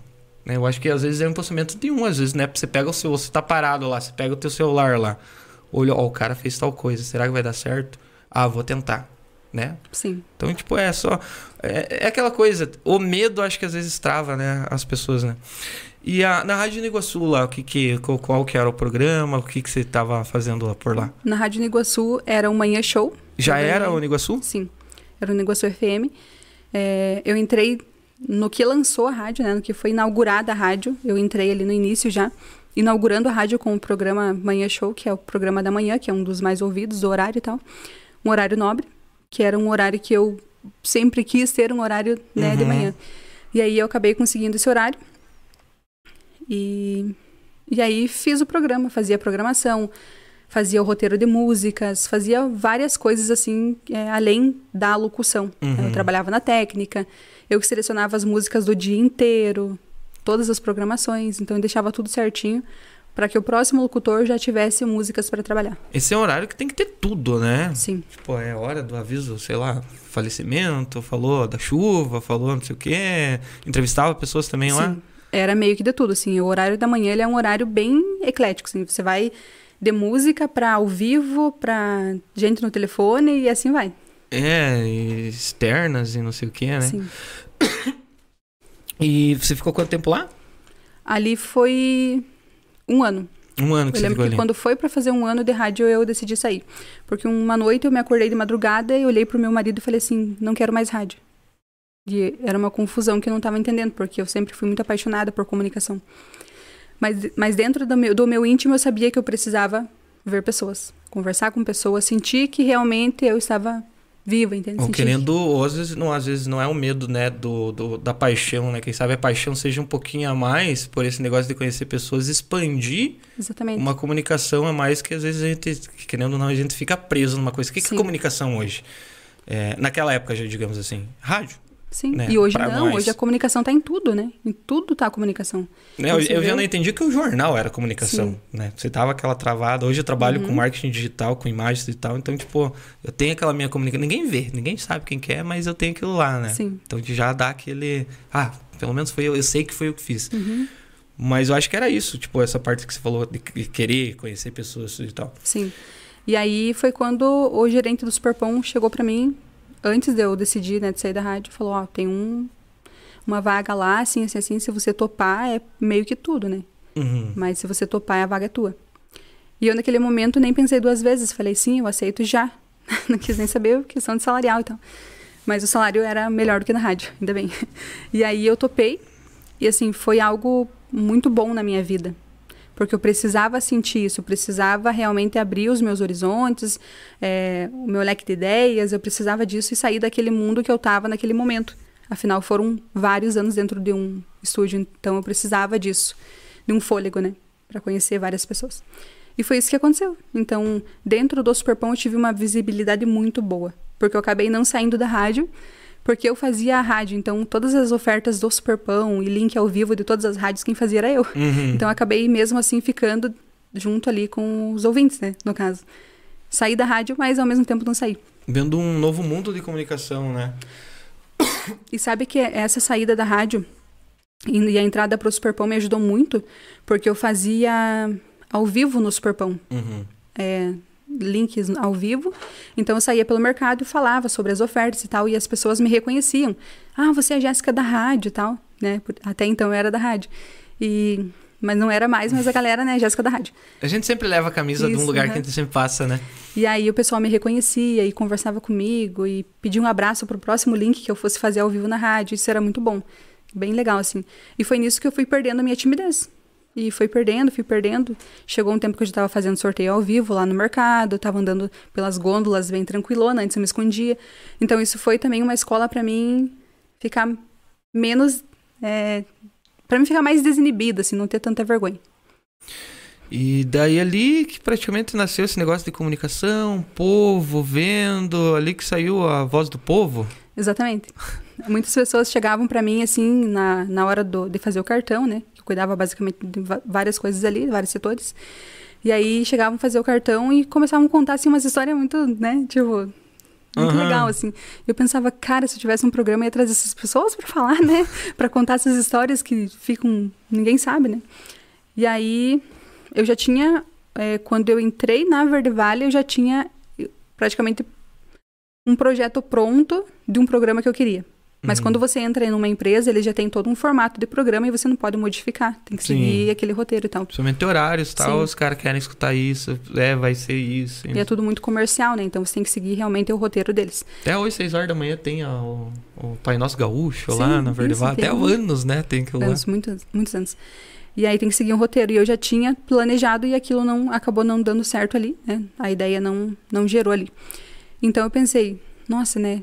Agora eu tenho isso que eu tô sentindo que eu já tô bem melhor. Eu amo comunicação e eu preciso fazer um, um, um trabalho para mim. Só que aí vem aquela situação que a tua cabeça te bloqueia, né? Uhum. A nossa mente, desde pequena, ela tá condicionada a crenças limitantes. E eu tinha uma crença muito limitante na minha vida, que eu só me sairia bem se eu tivesse trabalhando com CLT registrada e determinado dia tá recebendo meu salário. É. Aquela, Isso. aquela coisa que eu falei, né? Abrangir né, o teu limite, né? Exatamente. E você quebrar esse padrão é, um- é muito difícil. Porque, querendo ou não, você tem contas para pagar. Você tem ali na tua casa uma divisão de gastos com teu esposo, por exemplo, né? Que era o meu caso. E chegou um momento que eu olhei para ele novamente, e até ele é uma pessoa muito que sempre me apoiou, porque tanta loucura que eu já fiz assim, né, de sair de um lugar e pro outro. para um crescimento maior meu. Ele falou para mim, ó, se você quiser sair, eu te apoio, né? Eu seguro as pontas aqui e você vai fazer o teu projeto acontecer. E isso é muito legal, né? É, das das pessoas um- estar junto com a gente e tal, nesses, nesses objetivos. E o medo, né? E agora? E aí a Jéssica se vê dentro da política, porque eu sempre fui uma pessoa apaixonada por política, né? Uhum. E foi em, em 2020 que eu saí candidata a vereadora. Vereadora. E aí foi bem nessa época do Superpão. Foi quando eu voltei pro mercado. Foi esse ano que eu fui candidato também? Foi. É, esse ano eu fui, legal. fui por candidato União também. ou por União? Fui por União. Por União também? Por Nossa, União. que legal. E aí eu tive 136 votos. É uma É. votação boa, assim, pra quem não tinha dinheiro pra investir, sabe? Eu nem falo. Morre assunto. Mas tá aí, perderam um baita de um vereador. Porque É. ó, olha o que tá acontecendo na cidade. Tá vendo esses vereadores? Ó, quem tá fazendo trabalho aqui, ó. Então, eu nem vou falar nada. ó, O voto da mãe não elege, né? não elege, né? Mas você sabe que eu não tive nem o voto da mãe? Não porque ela não quis votar, calma aí, né? Pô, mas nem a gasolina que me prometeram do partido eu ganhei. Mas eu fiquei tão bravo. Mas não teve gasolina mesmo, né? Nem... Eu, eu não, eu não Olha, eu não vou. Eu nada. não, eu, pra quem lembra, lembra. E se não lembra, quiserem lembra. falar, falem, tudo e tal. Mas ali pelo partido tinha um cara que tava tirando dinheiro do bolso ali pra, digamos assim, tipo, vamos dizer assim que eu fui um. Um carneiro, uns orelha pra entrar, pra cada voto que eu conseguisse, sa- sabendo que não ia ganhar, é, virar cadeira pra. Pra quem fosse ganhar. Exatamente. entendeu? Infelizmente tem muito Tipo, eu sou né, o política. tira-voto. Tem muita gente que, é, que, que entra lá pra ser tira-voto. Sim. Mas eu no começo pensei, não, cara, vamos fazer um troço ali. Mas quando eu entrei e vi tudo aquilo lá, eu falei, quer saber de uma coisa aqui? Se mate. eu vou fazer, eu vou, vou criar o meu partido, né? partido da Janela Livre. Tem até nome já. É, daí eu vou colocar de presidente do partido Alexandre ali, né? E daí eu vou me candidatar a vereador. E daí eu pego a minha cadeira sozinho e acabou-se. Ó, se candidata a prefeito e me chama, tá? Exato. aí, ó, vamos, vamos coligar Ai. agora aqui. Já vamos fazer camiseta. Coligação Janela Livre. Daqui dois anos. Vamos, eu nem tempo pra fazer isso aí. Vai demorar um leito, né? Mas, Mas sabe que. Caso gente, quiser um partido, quiser contribuir com nós, não que a gente não faça, né? Mas dinheiro sempre é bem-vindo. né, E eu sempre falava sobre, sobre isso, sobre as pessoas boas que realmente são trabalhadoras e têm ideias legais. Saia Sim. para vereador, né? Ou para prefeito, enfim, entre para política. E eu sempre me peguei falando isso muito para muitas pessoas. E quando eu olhei para o interno, eu pensei assim, cara, né, eu falo isso para várias pessoas e várias pessoas falando para mim que eu tenho que fazer esse papel. Então eu topei, né? Saí de vereadora, acabei não ganhando, fiquei suplente de vereador. E agora, é, nessa época ali, né, que eu vi a realidade da população mesmo, que eu já estava um pouco em choque quando eu comecei a trabalhar no supermercado. Porque você vê umas coisas ali, assim, muito fortes, assim, pra quem trabalha ali. Então, É, É, povo contato direto, sim. né? você saindo pras ruas, pros bairros, pro interior, você vendo tudo o que acontece, te dá um choque muito grande de realidade. E você pensa, não acredito que isso acontece aqui, né? Do meu lado que isso acontece. A gente não vê, mas às vezes eu chego um sábado de manhã ali naquele mercado ali, aquela escadinha, tu sabe, pra cima ali. Tem gente ali, tipo, pedindo, né, uma Esperando, né? ajuda, vendo, né, qualquer coisa com criança pequena.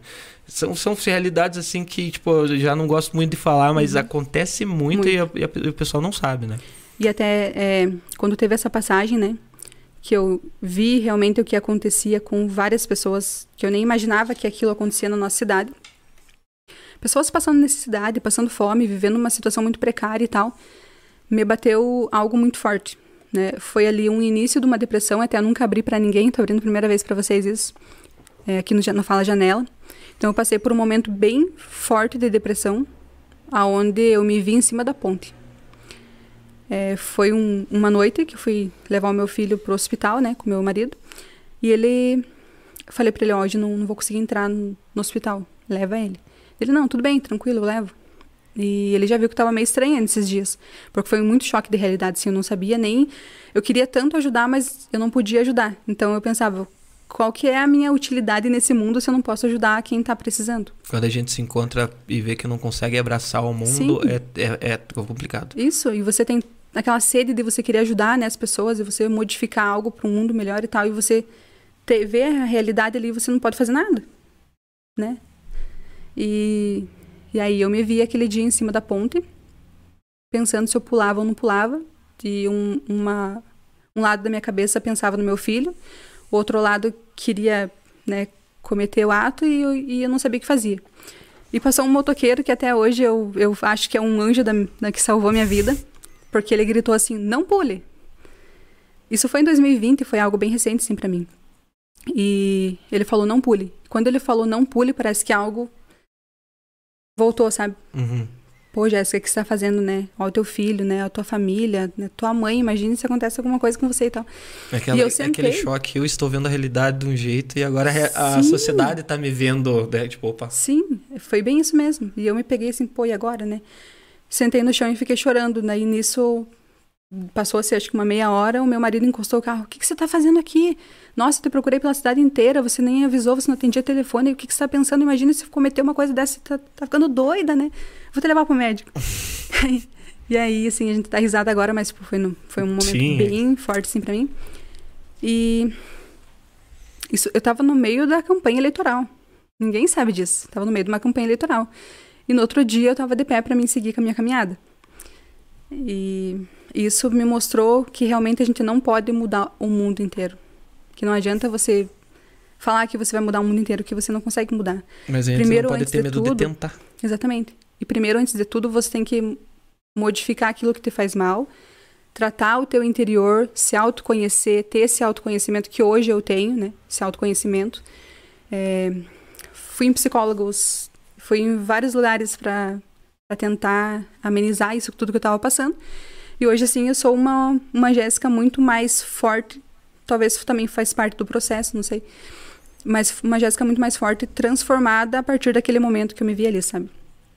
Então, por isso que eu sempre falo, né? E que bom a gente poder estar aqui no Fala Janela falando sobre isso também, porque muitas pessoas veem, e até no Instagram, vem um monte de mensagem pra mim.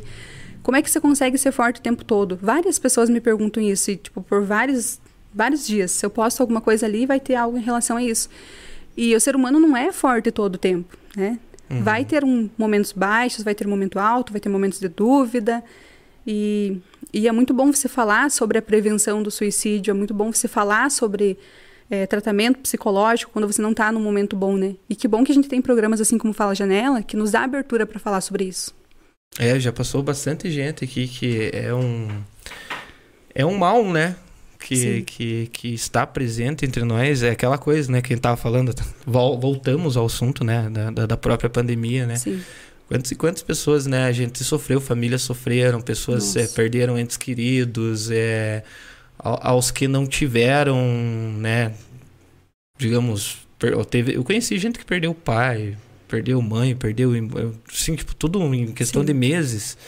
E também encontrei essas pessoas, não vi na ponte, mas a Uhum. gente via que eles estavam perdidos ali naquele Sim. sentido que é, até hoje é difícil, né? Você até a gente conversou com a nossa amiga Dayara, né, a Damasceno, né? Uhum. Que ela, ela falou uma frase muito interessante, né? Tipo, eu não tenho é, depressão, ela é a depressão. Ela existe, ela, ela, Sim. ela tá ali. Não é que, tipo, ela é minha, ela, né, eu Uhum. abraço ela, então, tipo, eu falo assim, nossa, eu, né? Não, não é isso. Uhum. É a coisa que, que, que vem e acontece. E, e a sociedade também é um pouco, vamos falar assim, tipo, a sociedade que onde a pessoa precisa, dá pra contar nos dedos quem tá Sim. percebendo isso em você, né? Exatamente, porque assim, é, eu sempre eu sempre mascarei muito bem isso, né? Não sei se é porque eu sou da comunicação, mas eu consegui mascarar muito bem. Muito, quem soube de- desse episódio foi somente quatro pessoas, contando com a minha mãe, o Marlon e mais duas amigas. Quem soube desse episódio agora, muitas pessoas vão saber. Mas eu achei muito bom falar isso aqui hoje no Fala Janela, pra você ver que você não é forte o tempo todo e que se você estiver passando por um momento de delicadeza, vai e procura ajuda médica, porque isso não é você ser fraco, né? Isso é você ser forte, é você dar um passo pra sair de uma situação que você acha que não tem que não tem saída, mas sempre há uma saída. É, O povo ainda. Sempre, a gente já comentou várias vezes aqui, mas o povo ainda tem medo sobre essa coisa assim, tipo, ah, eu não vou no psicólogo porque vão me chamar de louco. Não, não, é isso. As pessoas estão estudando, conheci muita gente, eu fiz psicologia, né? é, durante muito tempo. E muitas das pessoas que estavam fazendo psicologia era que nem eu. Sim. Por que, que eu fui fazer psicologia? Porque eu precisava de um psicólogo. Então, a primeira a primeira vez na aula, assim, tipo, por que você quer fazer psicologia? Ah, porque teve uma menina lá que teve gravidez psicológica. Outra avó faleceu e começou a ter síndrome do pânico. Outra não sei o quê. São pessoas assim, tipo, que né, se cresceram. Acho que é uma comunidade onde todo mundo se ajuda Sim. ali, sabe? E querendo ou não, a, a maioria ali. Eu falo a maioria porque quem conseguiu pegar um emprego bom aí em psicologia, que já é complicado, eu acho que o governo, Uh, as empresas, né? Eu vejo muitas empresas aí que tem RH, não tem um setor de psicologia, Sim. que tem mais de 100 funcionários aí para cima para baixo. Nem precisa ter 100 mais de, de 100. Se você tem um prolabore legal, você quer fazer um troço crescer na tua empresa, uhum.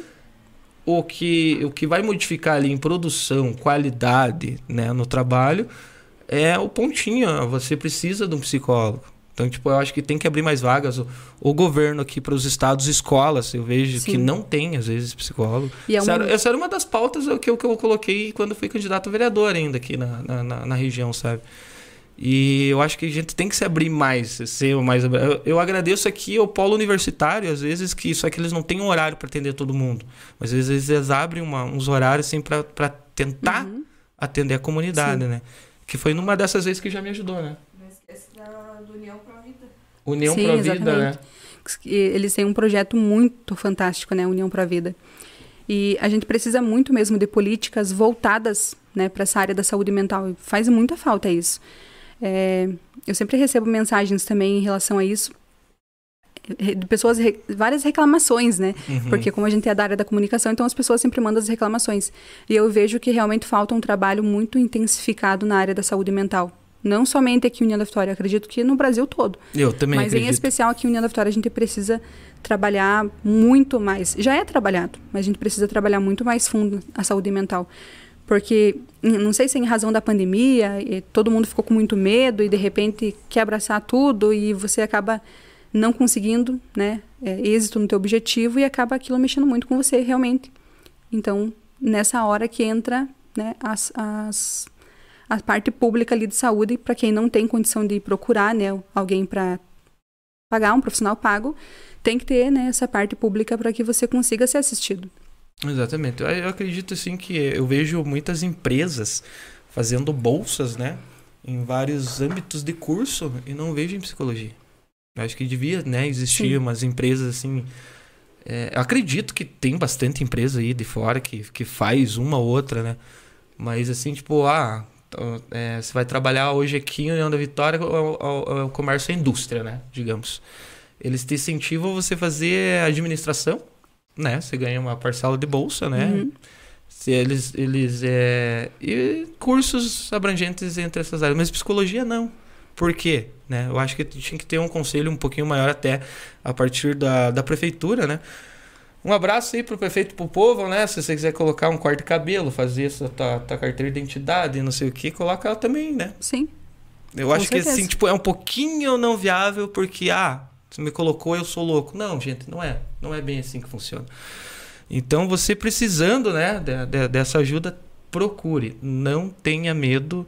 É, é, é, eu falo é o mal do século, né? Isso não tem. É, hoje, se você não vive, se você não vive com isso, às vezes tem criança pequena como, né? Sim. Você ali teve amanhã depois é você que tem que estar com essa uhum. mente porque ela pode passar por isso. E a vida é essa, né? Sim, é uma construção, né? Dia após dia você é, Quanta gente lá antigamente não tinha esse tratamento aí que Sim, exatamente. Você trabalhou em rádio lá, né? Naquela época. Quantas e quantas vezes você não via lá enforcamento, Nossa, gente muito. morrendo no rio e não sei o que. Só que ainda, ó, quanto que ainda diminui bastante, uhum. né? Às vezes, é, internet, é, psicólogo, essas coisas. Mas é, é um assunto, assim, a ser abordado, assim, tipo, bem mais abrangente, né? Sim.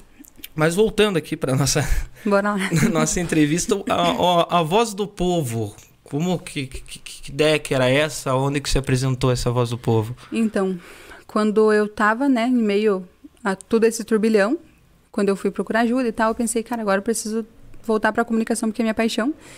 Vou colocar em prática aquilo que eu sempre quis nunca coloquei. E foi o programa Voz do Povo. Vou criar coragem e agora é hora, esse é o momento, eu preciso fazer alguma coisa por mim e vou fazer, né?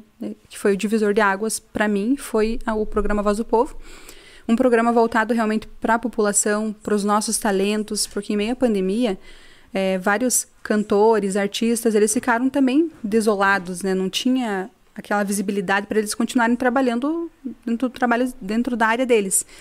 Então, o programa Voz do Povo veio geral, é, realmente com esse intuito de abrir o espaço e mostrar os nossos talentos locais da nossa to, da nossa região. Foi lá artista plástico, artista circense, musicista, cantores, enfim, um leque gigantesco de talentos que a gente tem aqui na nossa região. Fora isso, a gente tratou também sobre vários temas, né? É, autismo, política, enfim, um leque também gigante de, uhum. de matérias que a gente pôde fazer. E baseado na população, né? Fazendo a população também falar. Aquela parte regional. Sim. Praticamente você tinha um podcast. Isso. Só que, é, e eu não, né, não conhecia esse termo ainda, mas, tipo, era um programa onde tinha dois sofazinhos, três sofazinhos, e, e a gente fazia com o microfone na mão, e, como se fosse um programa de auditório, mas sem auditório na época, porque era pandemia, né?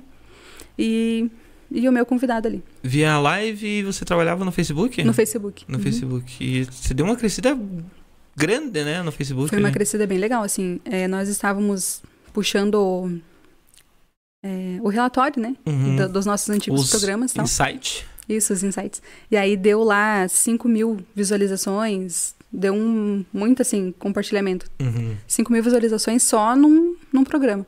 Então, assim, foi algo bem, bem legal, né? Isso assim, tipo, você vendo de um dia pro outro ali, vendo Isso. os insights, uhum. né?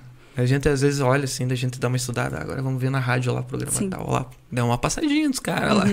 A gente brinca, né? Sim. Tipo, brinca não, mas ó, eu tô um ano aqui, eu vou falar, eu sou aberto. Eu até hoje não sei o que eu tô fazendo aqui. Mas eu fiz. E tem um monte de gente que fala assim: ah, se eu fosse você, fazia tal. Tá aberto, gente. Tem estúdio aqui. Trabalhe com a gente. É, faça. Faça acontecer. Não tenha medo. Eu tenho medo até hoje.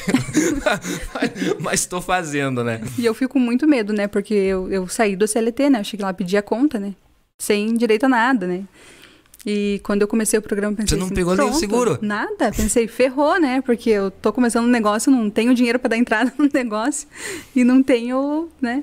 O que eu tinha era a vontade de fazer o negócio acontecer. E... Mas foi que foi. Perdurou aí pelos cinco meses que foi o. O processo seria assim: cinco meses e a gente vai avaliar. Se der boa, a gente faz mais tantos meses. E aí acabou que a equipe. É, também tinha que sair daquele local, que era uma igreja onde a gente gravava, ninguém nem sonhava que era uma igreja. A gente gravava nessa igreja, a equipe mudou e tal. E acabamos rescindindo o contrato e eu falei, pô, o programa Voz do Povo agora vai dar um, uma adormecida então, né? E aí, e, mas assim, essa experiência foi muito mágica também. Foi aonde me abriu as portas, né, talvez, pra TV que hoje estou trabalhando, né? Porque eu também perdi a timidez frente às câmeras que eu, eu não conseguia.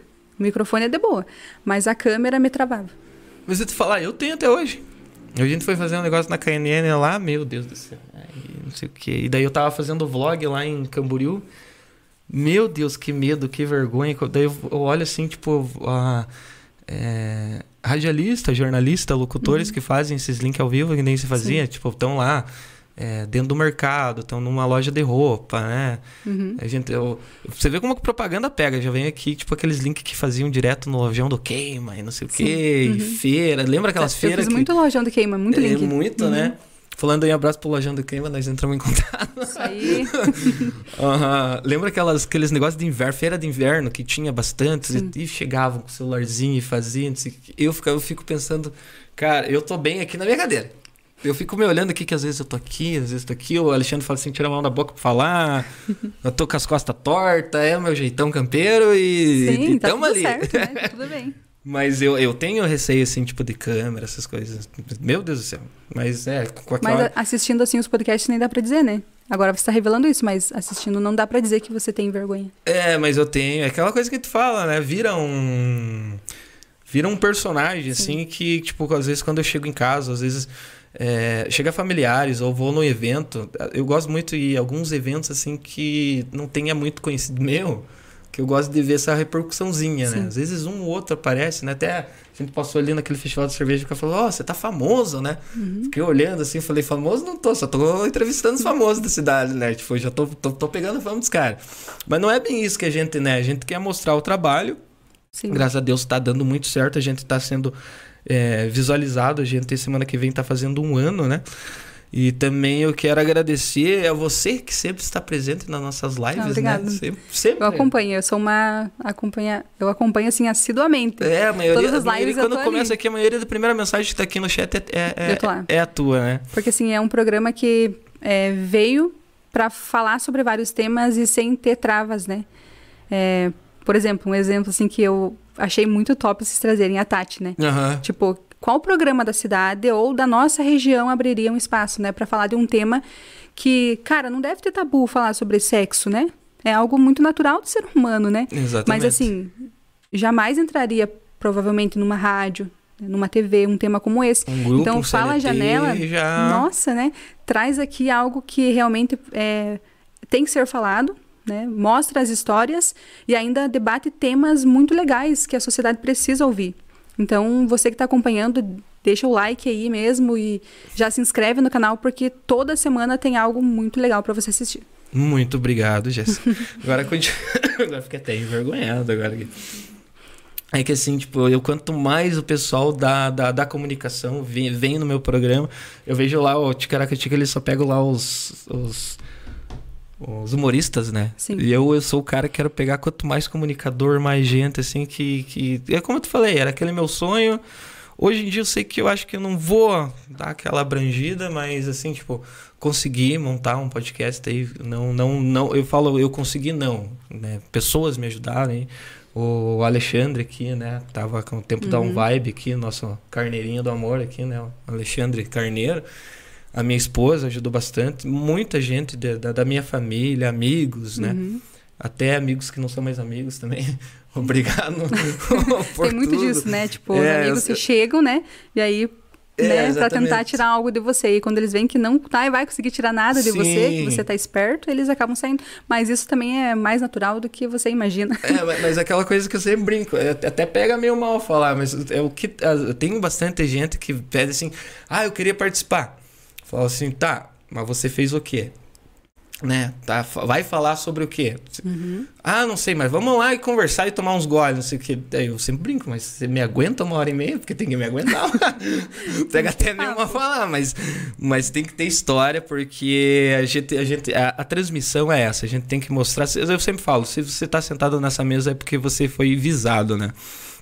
E nessa parte aí do, da, da- do programa Voz do Povo, você se viu uma empreendedora, né? Sim. Aí, Quando- Ali você entrou numa outra comunicação. Sim, era um mundo totalmente diferente pra mim, né? Aham. Eu saí do CLT, fui, fui ser uma empreendedora sem saber o que que era ser uma empreendedora, né?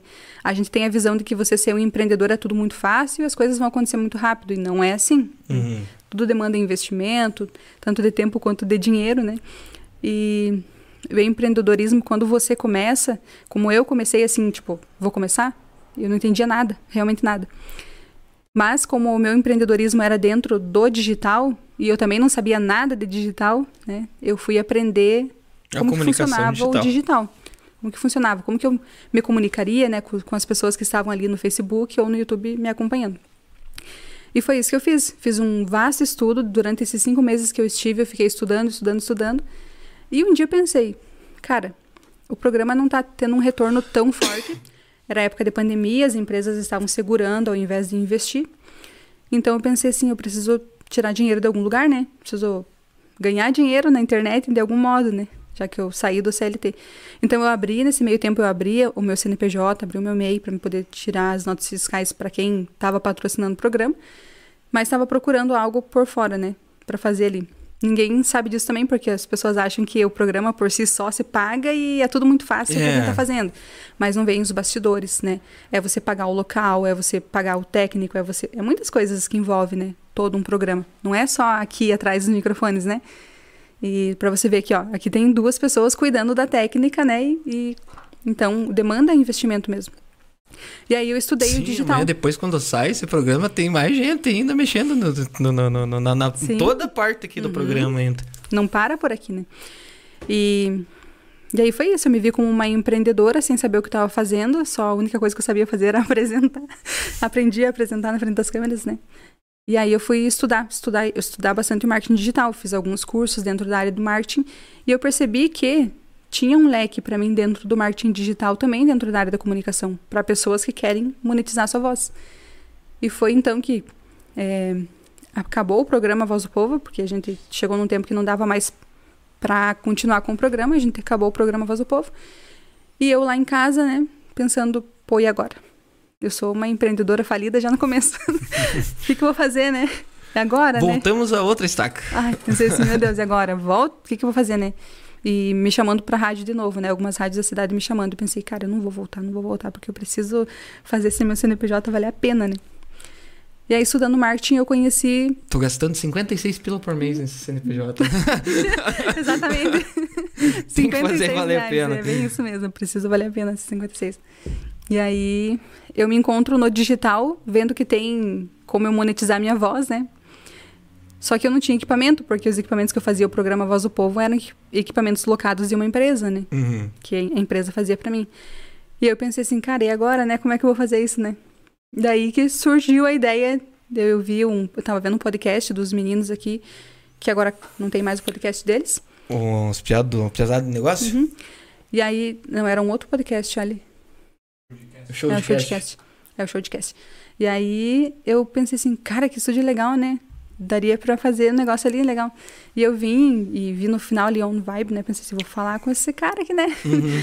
e aí vi o Ali, né? Uma pessoa fantástica e a gente acabou conversando e eu vim aqui. Até acho que no, no primeiro dia que eu vim gravar, você estava aqui, né? Tava. Primeiro dia. E aí fiquei gravando ali e tal e, e deu certo, assim. Até que chegou um momento que eu vi que eu tava... É... Nós já tínhamos feito quase 100, né? Ali. Uns 80, eu acho, não lembro umas 80 narrações. Porque aí a gente começou a fazer narração, tipo, era uma, era uma muito. A ideia era fazer narração, tipo, pra e-books no pra começo. Isso. Pra cartas de vendas, né? Nós tínhamos que convencer alguém a comprar um e-book. Uhum. Um e-book, um infoproduto, né, no, no caso. E aí nós fizemos isso. Eu, Mas, tipo, o Ali é é muito uma bom na técnica. apresentação do, do, do que a pessoa iria comprar, digamos. Exatamente. Uhum. Conta toda uma narrativa antes, um storytelling que eles falam. Não sei se eu falei corretamente, porque eu sou péssima no inglês. e o Ali era o meu salvador, né, na, nessa área do inglês, né. E só que ele também tá, tava com outros projetos e tal, e eu pensei assim, cara, eu vou ter que aprender a fazer isso aqui sozinha, né? Porque vai chegar uma hora que o Ali não vai poder me atender, eu vou ter que saber fazer. E aí eu fui lá pesquisar lá e tal, 82. 82. Você vê que isso, Cara, tirando os vocês, avulsos. vocês têm mais, mais conteúdo que eu em um ano aqui. E você, e sabe que a gente, nós começamos em fevereiro, eu acho, janeiro. Então foi, foi um trabalho bem árduo, assim, as que a gente fez. E Ah, eu, não lembro. tinha- Teve vez aqui que eu vinha até gravar Uhum. aqui. Falei, daí deixava você quietinha no meio. E eu não tinha experiência em narração, né? Então toda a experiência, a bagagem que eu peguei foi junto com o Alexandre. Foi ali nós. Não, fa- fale de novo. Ei, Jéssica. Fevereiro, E tinha aquele negócio de contar historinha, tudo, e não sei o quê. contar. Tinha umas histórias assim, bem. Bem. Às vezes nós começava a dar risada com a é Alice, que você porque tá era uma história muito fora, maluca, né? né? E não tinha, às vezes, quando dava ataque de risada. aí- Nossa, dava, dava muito. Quando dava ataque de risada, esse daqui dizia, deixa eu descer lá embaixo, pra me acalmar, e eu ficava aqui rindo. e aí ele voltava, né? E vamos lá, Jéssica, a gente precisa terminar. É, Tá mas bom, é, Ali, vamos é que terminar. a gente tá aqui por fora. Daí, às vezes, E daí nós se olhava e ria de novo. é que não tem, né? Às vezes até um assunto sério, né? Você olha assim, tipo, Sim, do jeito que fala, séria. né? Sim, tipo... era coisa séria, tipo, era coisa sobre gravidez, sobre amamentação, tipo, era coisa séria, assim, né? É, sobre só que e-books. Batia É, porque daí pra quem tá, tá pra fora, você olha assim, né? Tipo, Sim. você, Jéssica grávida, daí passa aquelas Sim, coisas na cabeça. Tem, não E tem aí- como, dá risada, né? Tipo, teve uma, uma vez que era do nenê que chutava a barriga de sua mãe, né? Que ela diz assim, é que o sonho, que um dos sonhos dela era sentir o chute do bebê na sua barriga. E a gente começou a rir sem parar. E, tipo, é algo, né? E vem muito texto mal escrito. né? Exatamente. é, daí você A tem que culpa- dar aquela é interpretação. A culpa tá no texto, na verdade. A cópia, assim, quando ela tá com segundas, né? Deixa ali subentendida e abre a mente pra gente. É, mas eu, eu vi uma dessas aí, de mal interpretado, que pegou mal, foi lá em Ponta Grossa, cara. Eu fui numa Mission Fest, daí fiquei na casa da minha tia. E eu, eu fico apaixonado pela rede local, né? Porque não é aquela rede lá de casa, né? Então daí Ponta Grossa, por mais que vinha alguma coisa de Ponta Grossa, lá eles tinham deles mesmo, assim, sabe?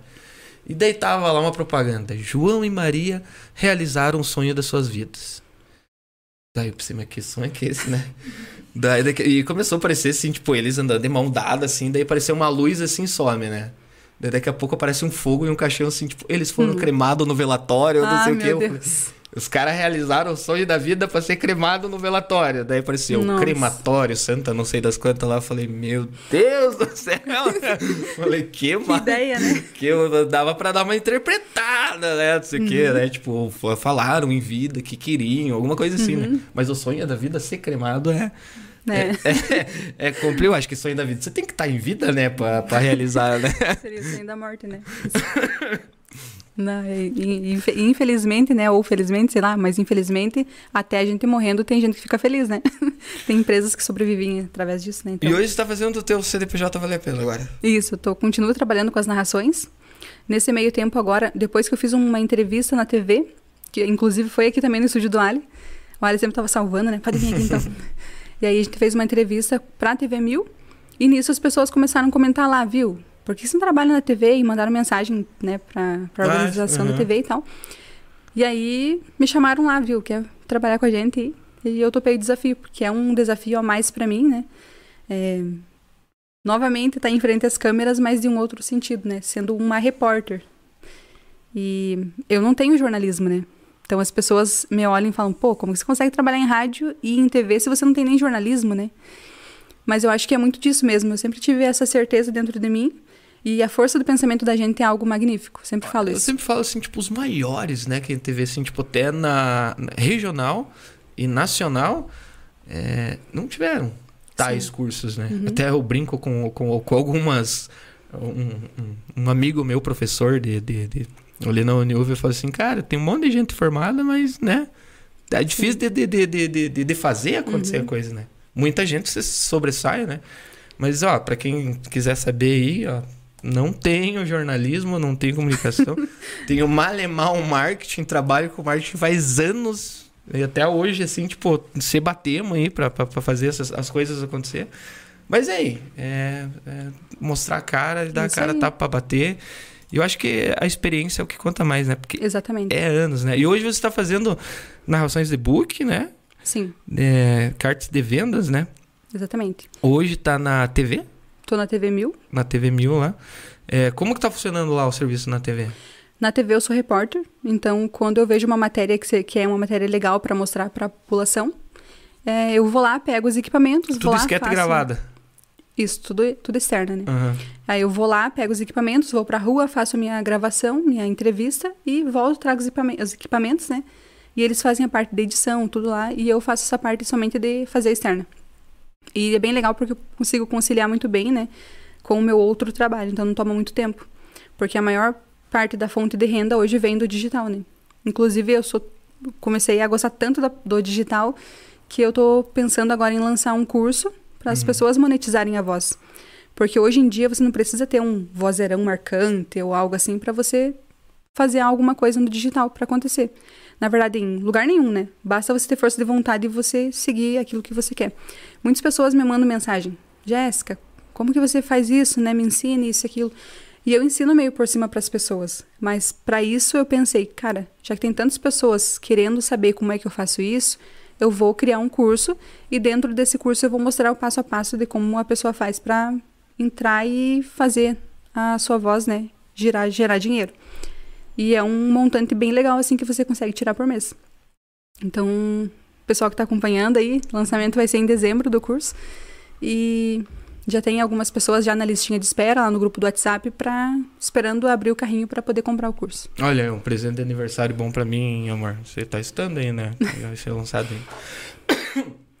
E como que é aquelas palavrinhas lá que você usa? Deixa eu abrir teu Instagram aqui. Eu vi um Ai, negócio meu interessante. que- É o outro lado da PE, PLR. O que, que é PLR?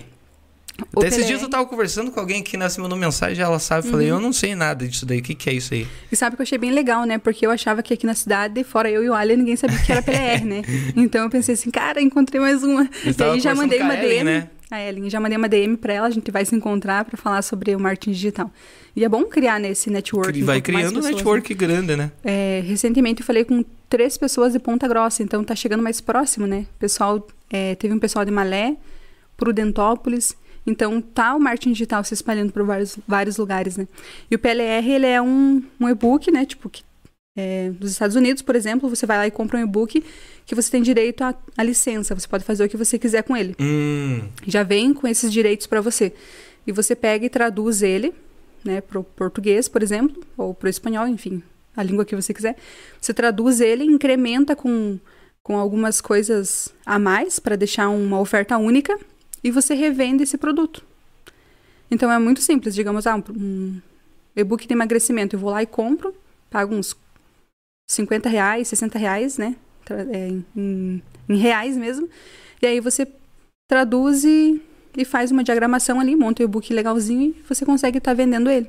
Digamos assim, é a mesma coisa que o médico lá tá contando assim, a gravidez, não sei o que, naqueles termos que ninguém entende, daí tipo, ah, entendi, vou pegar isso aqui, eu falar assim, então rapaziada, mano do céu, Engravidou a mulher assim, assim, né? Do cara pra fazer isso, isso aí, mesmo, né? Isso. Botar e... no dialeto dele Exatamente, ali. isso mesmo. Botar no dialeto que realmente vai dar é, o, o, entendimento necessário para a pessoa que está lendo. Eu vou comprar um e-book de cupons, Alexandre. Daí eu vou fazer aqui pro pessoal, vai, vai vender bastante. Brincadeiras à parte aqui. VSL. VSL é o vídeo, né? Você é especializado em VSL. Sim. Depois de mais de 100 narrações, né? E também trabalhando ali frente a frente com editores de narração de vídeos, você acaba sendo uma especialista no negócio, porque eu tenho uma bagagem maior do que muita gente que está começando hoje. Sim. Então, a gente acaba realmente tendo um diferencial para quem está entrando e procurando um trabalho como o nosso. É, eu sou aquela pessoa que, eu não sei bem o termo correto que, eu uso, que eu usa, mas eu agencio várias pessoas de dentro do marketing digital. Então hoje eu agencio copywriter, editor de vídeo, eu gerencio pessoas que fazem LP, vários vários nichos do digital ali eu estou fazendo essa, eu essa parte da agência. que você que é divulgadora oficial da Bia. Isso foi uma loucura. É. Que, Lá em que foi que uma aconteceu? história legal. Em maio eu sonhei com a Bia. Lá em maio. Uhum. E sonhei que tava é, eu, ela, Maiara e Maraísa e Marília Mendonça. Eu me acordei muito triste porque era um sonho. É, e aí eu mandei uma DM pra ela, falei assim, ei, sonhei com você. Nem te conheço, mas um dia eu vou te conhecer e tal. Só pra você saber, eu sonhei com você. Mandei essa DM pra ela. E ela nem visualizou, né? Também a mulher tá com... 355 mil seguidores. No Instagram, né? Uhum. E daí tem mais do YouTube, mais do Facebook. Mais do vai Facebook. Pra uma... Vai pra quase soma de 3 milhões. Ah, sim. O YouTube uhum. dela é gigante também, é né? É gigante. E aí, eu soube que ela ia estar na cidade. E como eu tô trabalhando na TV Mil, falei pra galera, vou fazer uma entrevista com ela. Pô, é uma mulher e é gaiteira, né? Num mundo cheio de gaita só com homens e tal, né? Vamos chamar ela aqui. E aí, mandei mensagem pro, pro empresário dela e falei assim, ó, podemos fazer uma entrevista com ela? É rapidinho, tá? Não vou tomar muito tempo de vocês. Pode, pode, claro que pode, né? Tal hora você me espera, viu? Mas eu não sei onde é que eu vou ficar. Eu falei, ah, espera só um momento, você não tem hotel? Não, não tenho. Então só um pouquinho. Daí liguei pra minha amiga, né? A Eliane, conversei com ela, né? Falei assim, ó, Eliane, galera do Hotel 10 aí, pode receber um merchan da Bia Sussec. Ai, que legal, né? Ela vai estar aqui na cidade. Falei, vai, tá em Porto Neo. Então diga pra ela que eu dou permuta pra ela. Tipo, ela faz os videozinhos lá pra mim e eu, eu, e eu dou a, o jantar pra ela e dou é, hospedagem pra ela, pro empresário e tal. Uhum. E eu liguei pro Alexandre e falei, né? Também Alexandre. liguei pro Ali e falei assim, viu? É, deu tudo certo ali. E você já tem um hotel para ficar. Até janta se vocês quiserem. Pô, mas como isso? Você já viu até o valor para nós? Eu falei, não, é permuta. Você vai fazer um videozinho e beleza. Então tá. Viu? Você tem contato com alguma rádio? Eu falei, ó, pô, tem contato com todas as rádios da cidade, né? Consegue tocar a música dela? Eu falei, conseguimos, né? Libera uns ingressos aí pra mim, uns pics de 100 reais que eu já faço um movimento acontecer aqui na cidade. Então tá bom. Daí conversei com a, com a galera das rádios e tal. E quando eu cheguei pra entrevista, ele falou assim: Eu quero falar com você. E eu olhei assim, né, Ué. pro Bruno, né, que é o, o jornalista que tava comigo. Falei, ih, Bruno, e agora? Deu, Bruno, eu fico com você ali, não tá bom? Ai, normal da gente pensar, né? E aí eu fico com você, então tá bom. Daí é, fiz a entrevista com a Bia e tal. E ela falou assim: pô, Jéssica, eu tenho que falar uma coisa pra você, vamos sentar ali na mesa. Daí eu pensei, cara, né, porque eu sempre acompanhei ela, né, eu sou muito Uhum. fã do trabalho dela, então eu já tava nervosa de fazer entrevista com ela. E aí ela me convida pra sentar na mesma mesa que ela e comer junto com ela, né, eu pensei, pô, meu Deus do céu. Daí, na- antes da entrevista, eu contei pra ela sobre o sonho e tudo, daí ela abriu a DM pra ver a mensagem e tal. E aí, eu não sabia, mas eu tinha sido o tema deles na vinda de...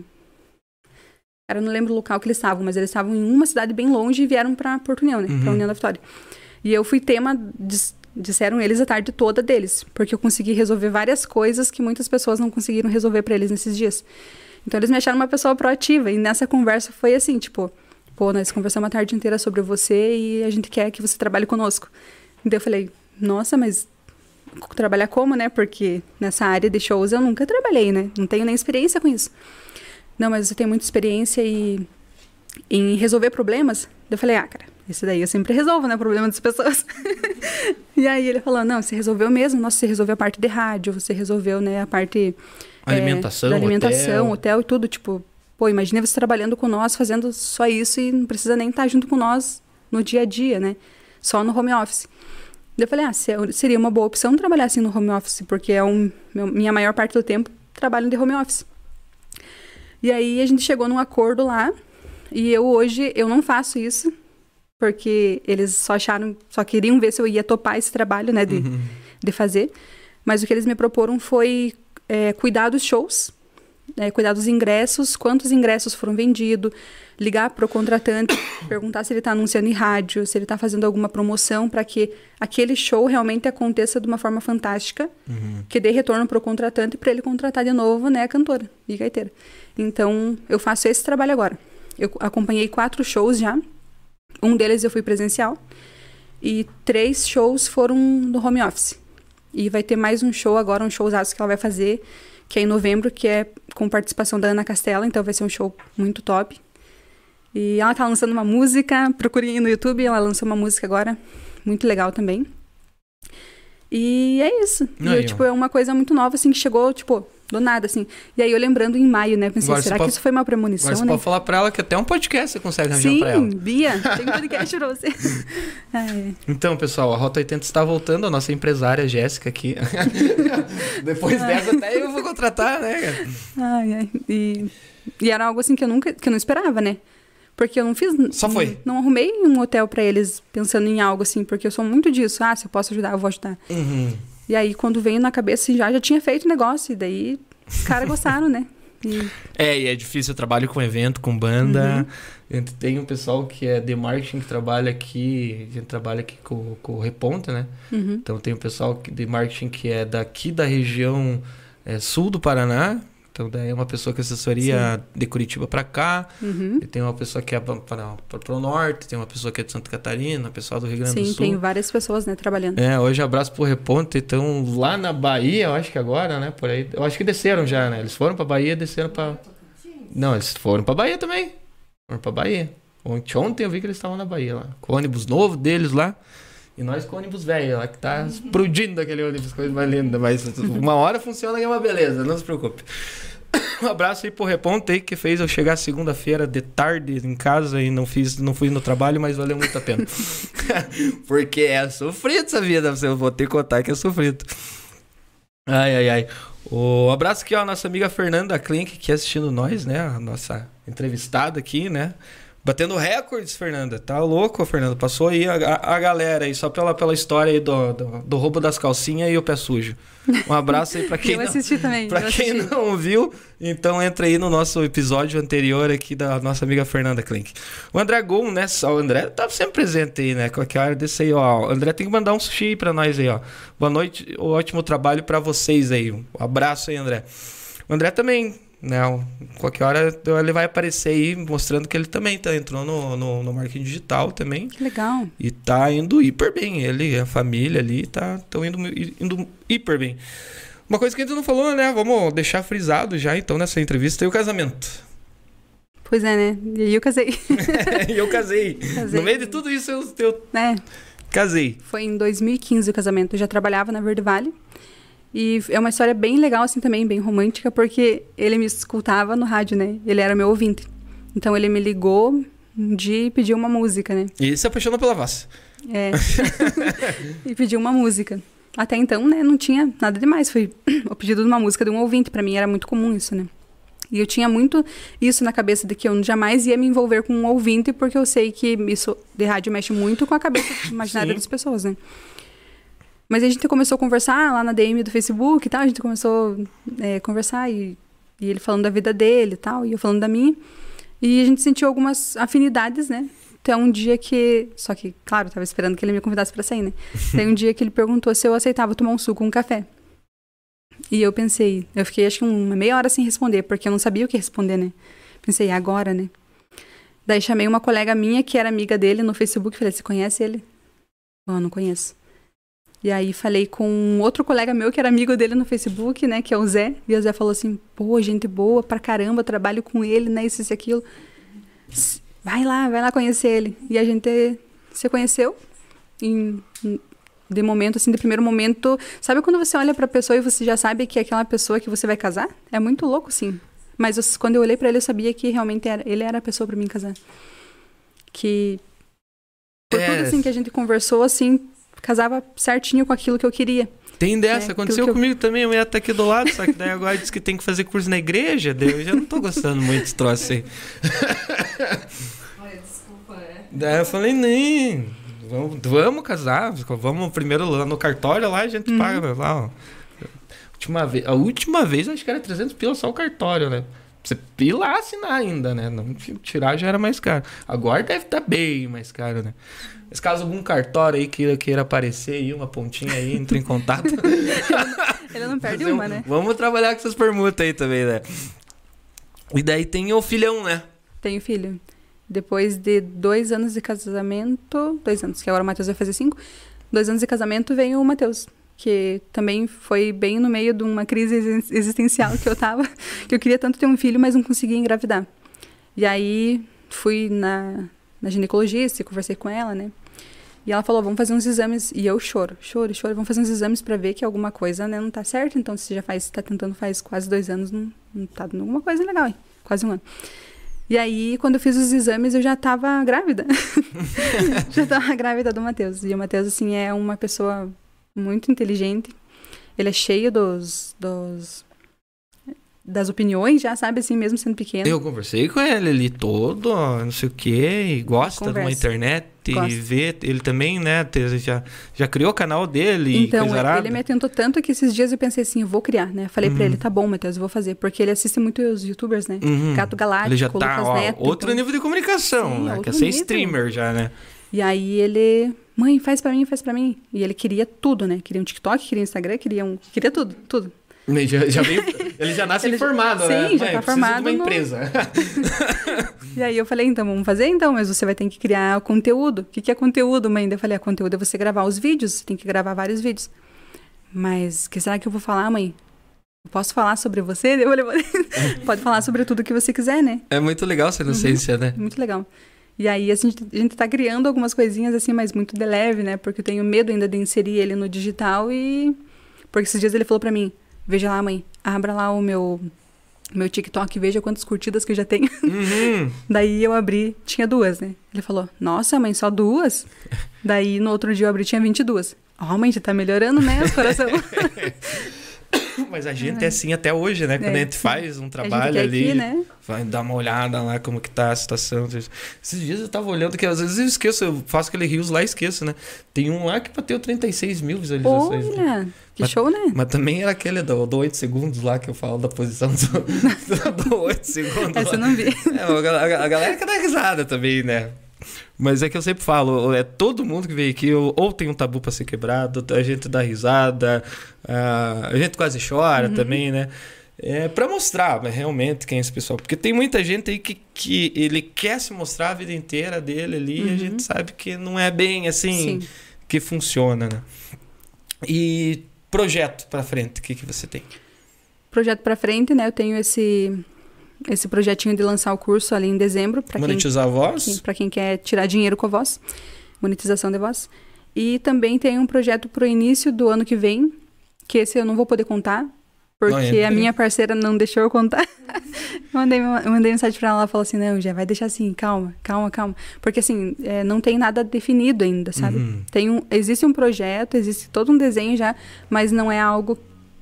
Definir para trabalhar com o lançamento, exatamente, né? E aí a gente vai começar a trabalhar já com o lançamento em dezembro também, pra ser lançado em janeiro. Que- E a, a intenção é agora trabalhar com isso. Sim, Fazer o CNPJ valer a pena. Exatamente. Exatamente. Mas é, é o que todo mundo quer, né? Ter tempo, família, hoje em dia, né? É trabalho, a gente sabe que é Uhum. trabalho.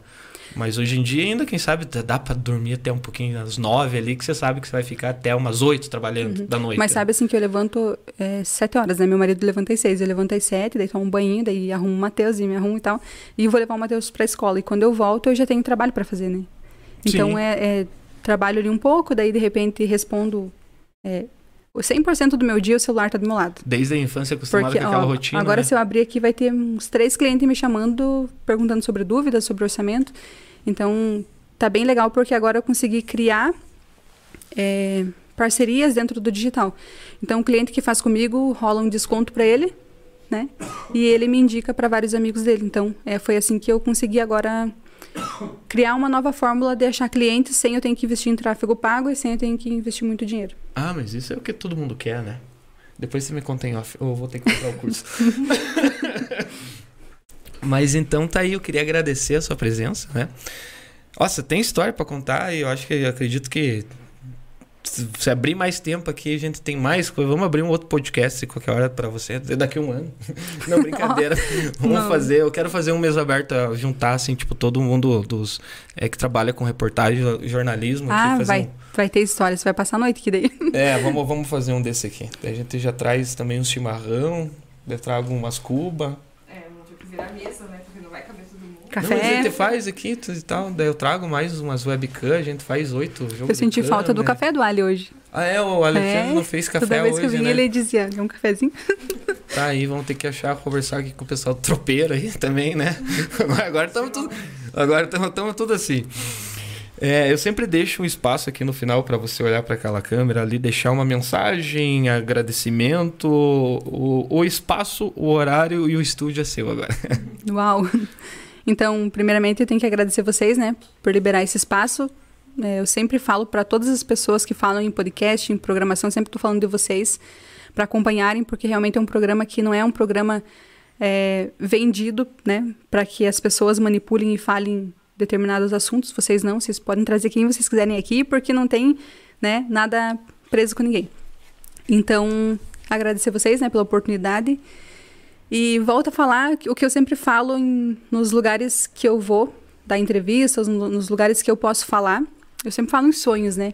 Em objetivos, em você ter força de vontade, em você ter uma mentalidade que faça realmente você ser uma pessoa merecedora daquilo que você almeja. Às vezes a nossa crença é tão limitante que a gente por determinados momentos para e pensa, pô, isso daqui não é pra mim, né? Eu não vou conseguir, não é pra mim.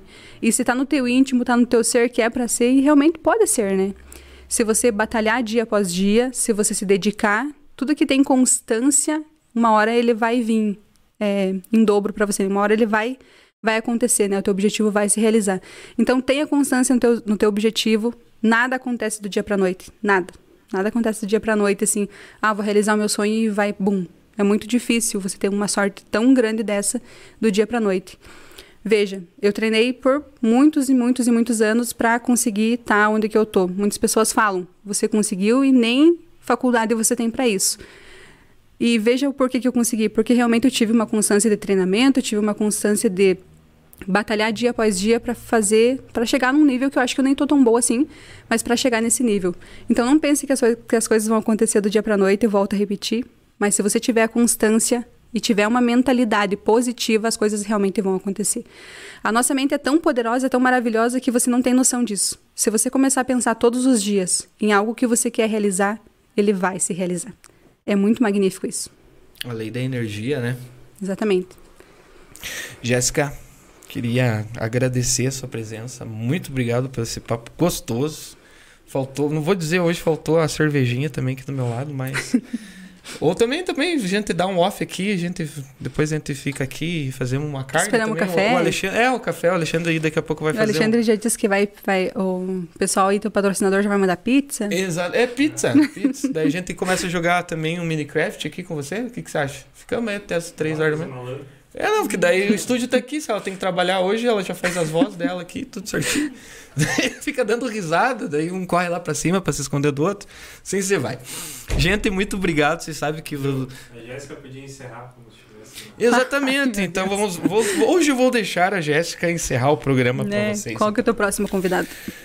É é sempre uma Surpresa? surpresinha, Surpresa, né? O né? pessoal tem que acompanhar lá no Instagram, acompanha Fala Janela Cash lá, que você sempre vai vendo quem está aqui no presente com nós. Mas os próximos também são trabalham na, no meio da rádio, são jornalistas Legal. esportivos. Ah, eu já vi, eu posso contar. Gente. Isso vai ser Tá bom, legal. vou contar. Vai ser muito legal. Ah, é, ele tem que ele tem, tem a nossa tem até o computador não funciona, mas a tecnologia da mesa ali. Sim, vai que vai. Fala, Jéssica. E estamos finalizando nesse momento o Fala Janela. Janela. O Jefferson, vai, ficando, por aqui, mas semana, que vem, nesse, mesmo horário, fica ligado, porque vai ter mais um podcast, Fala, Janela, e claro, que ele vai estar aqui esperando por você. Valeu, um abraço. Não esqueça do like e se inscreva no nosso canal para acompanhar toda essa galera bonita que está aqui com nós. Um abraço, beijos.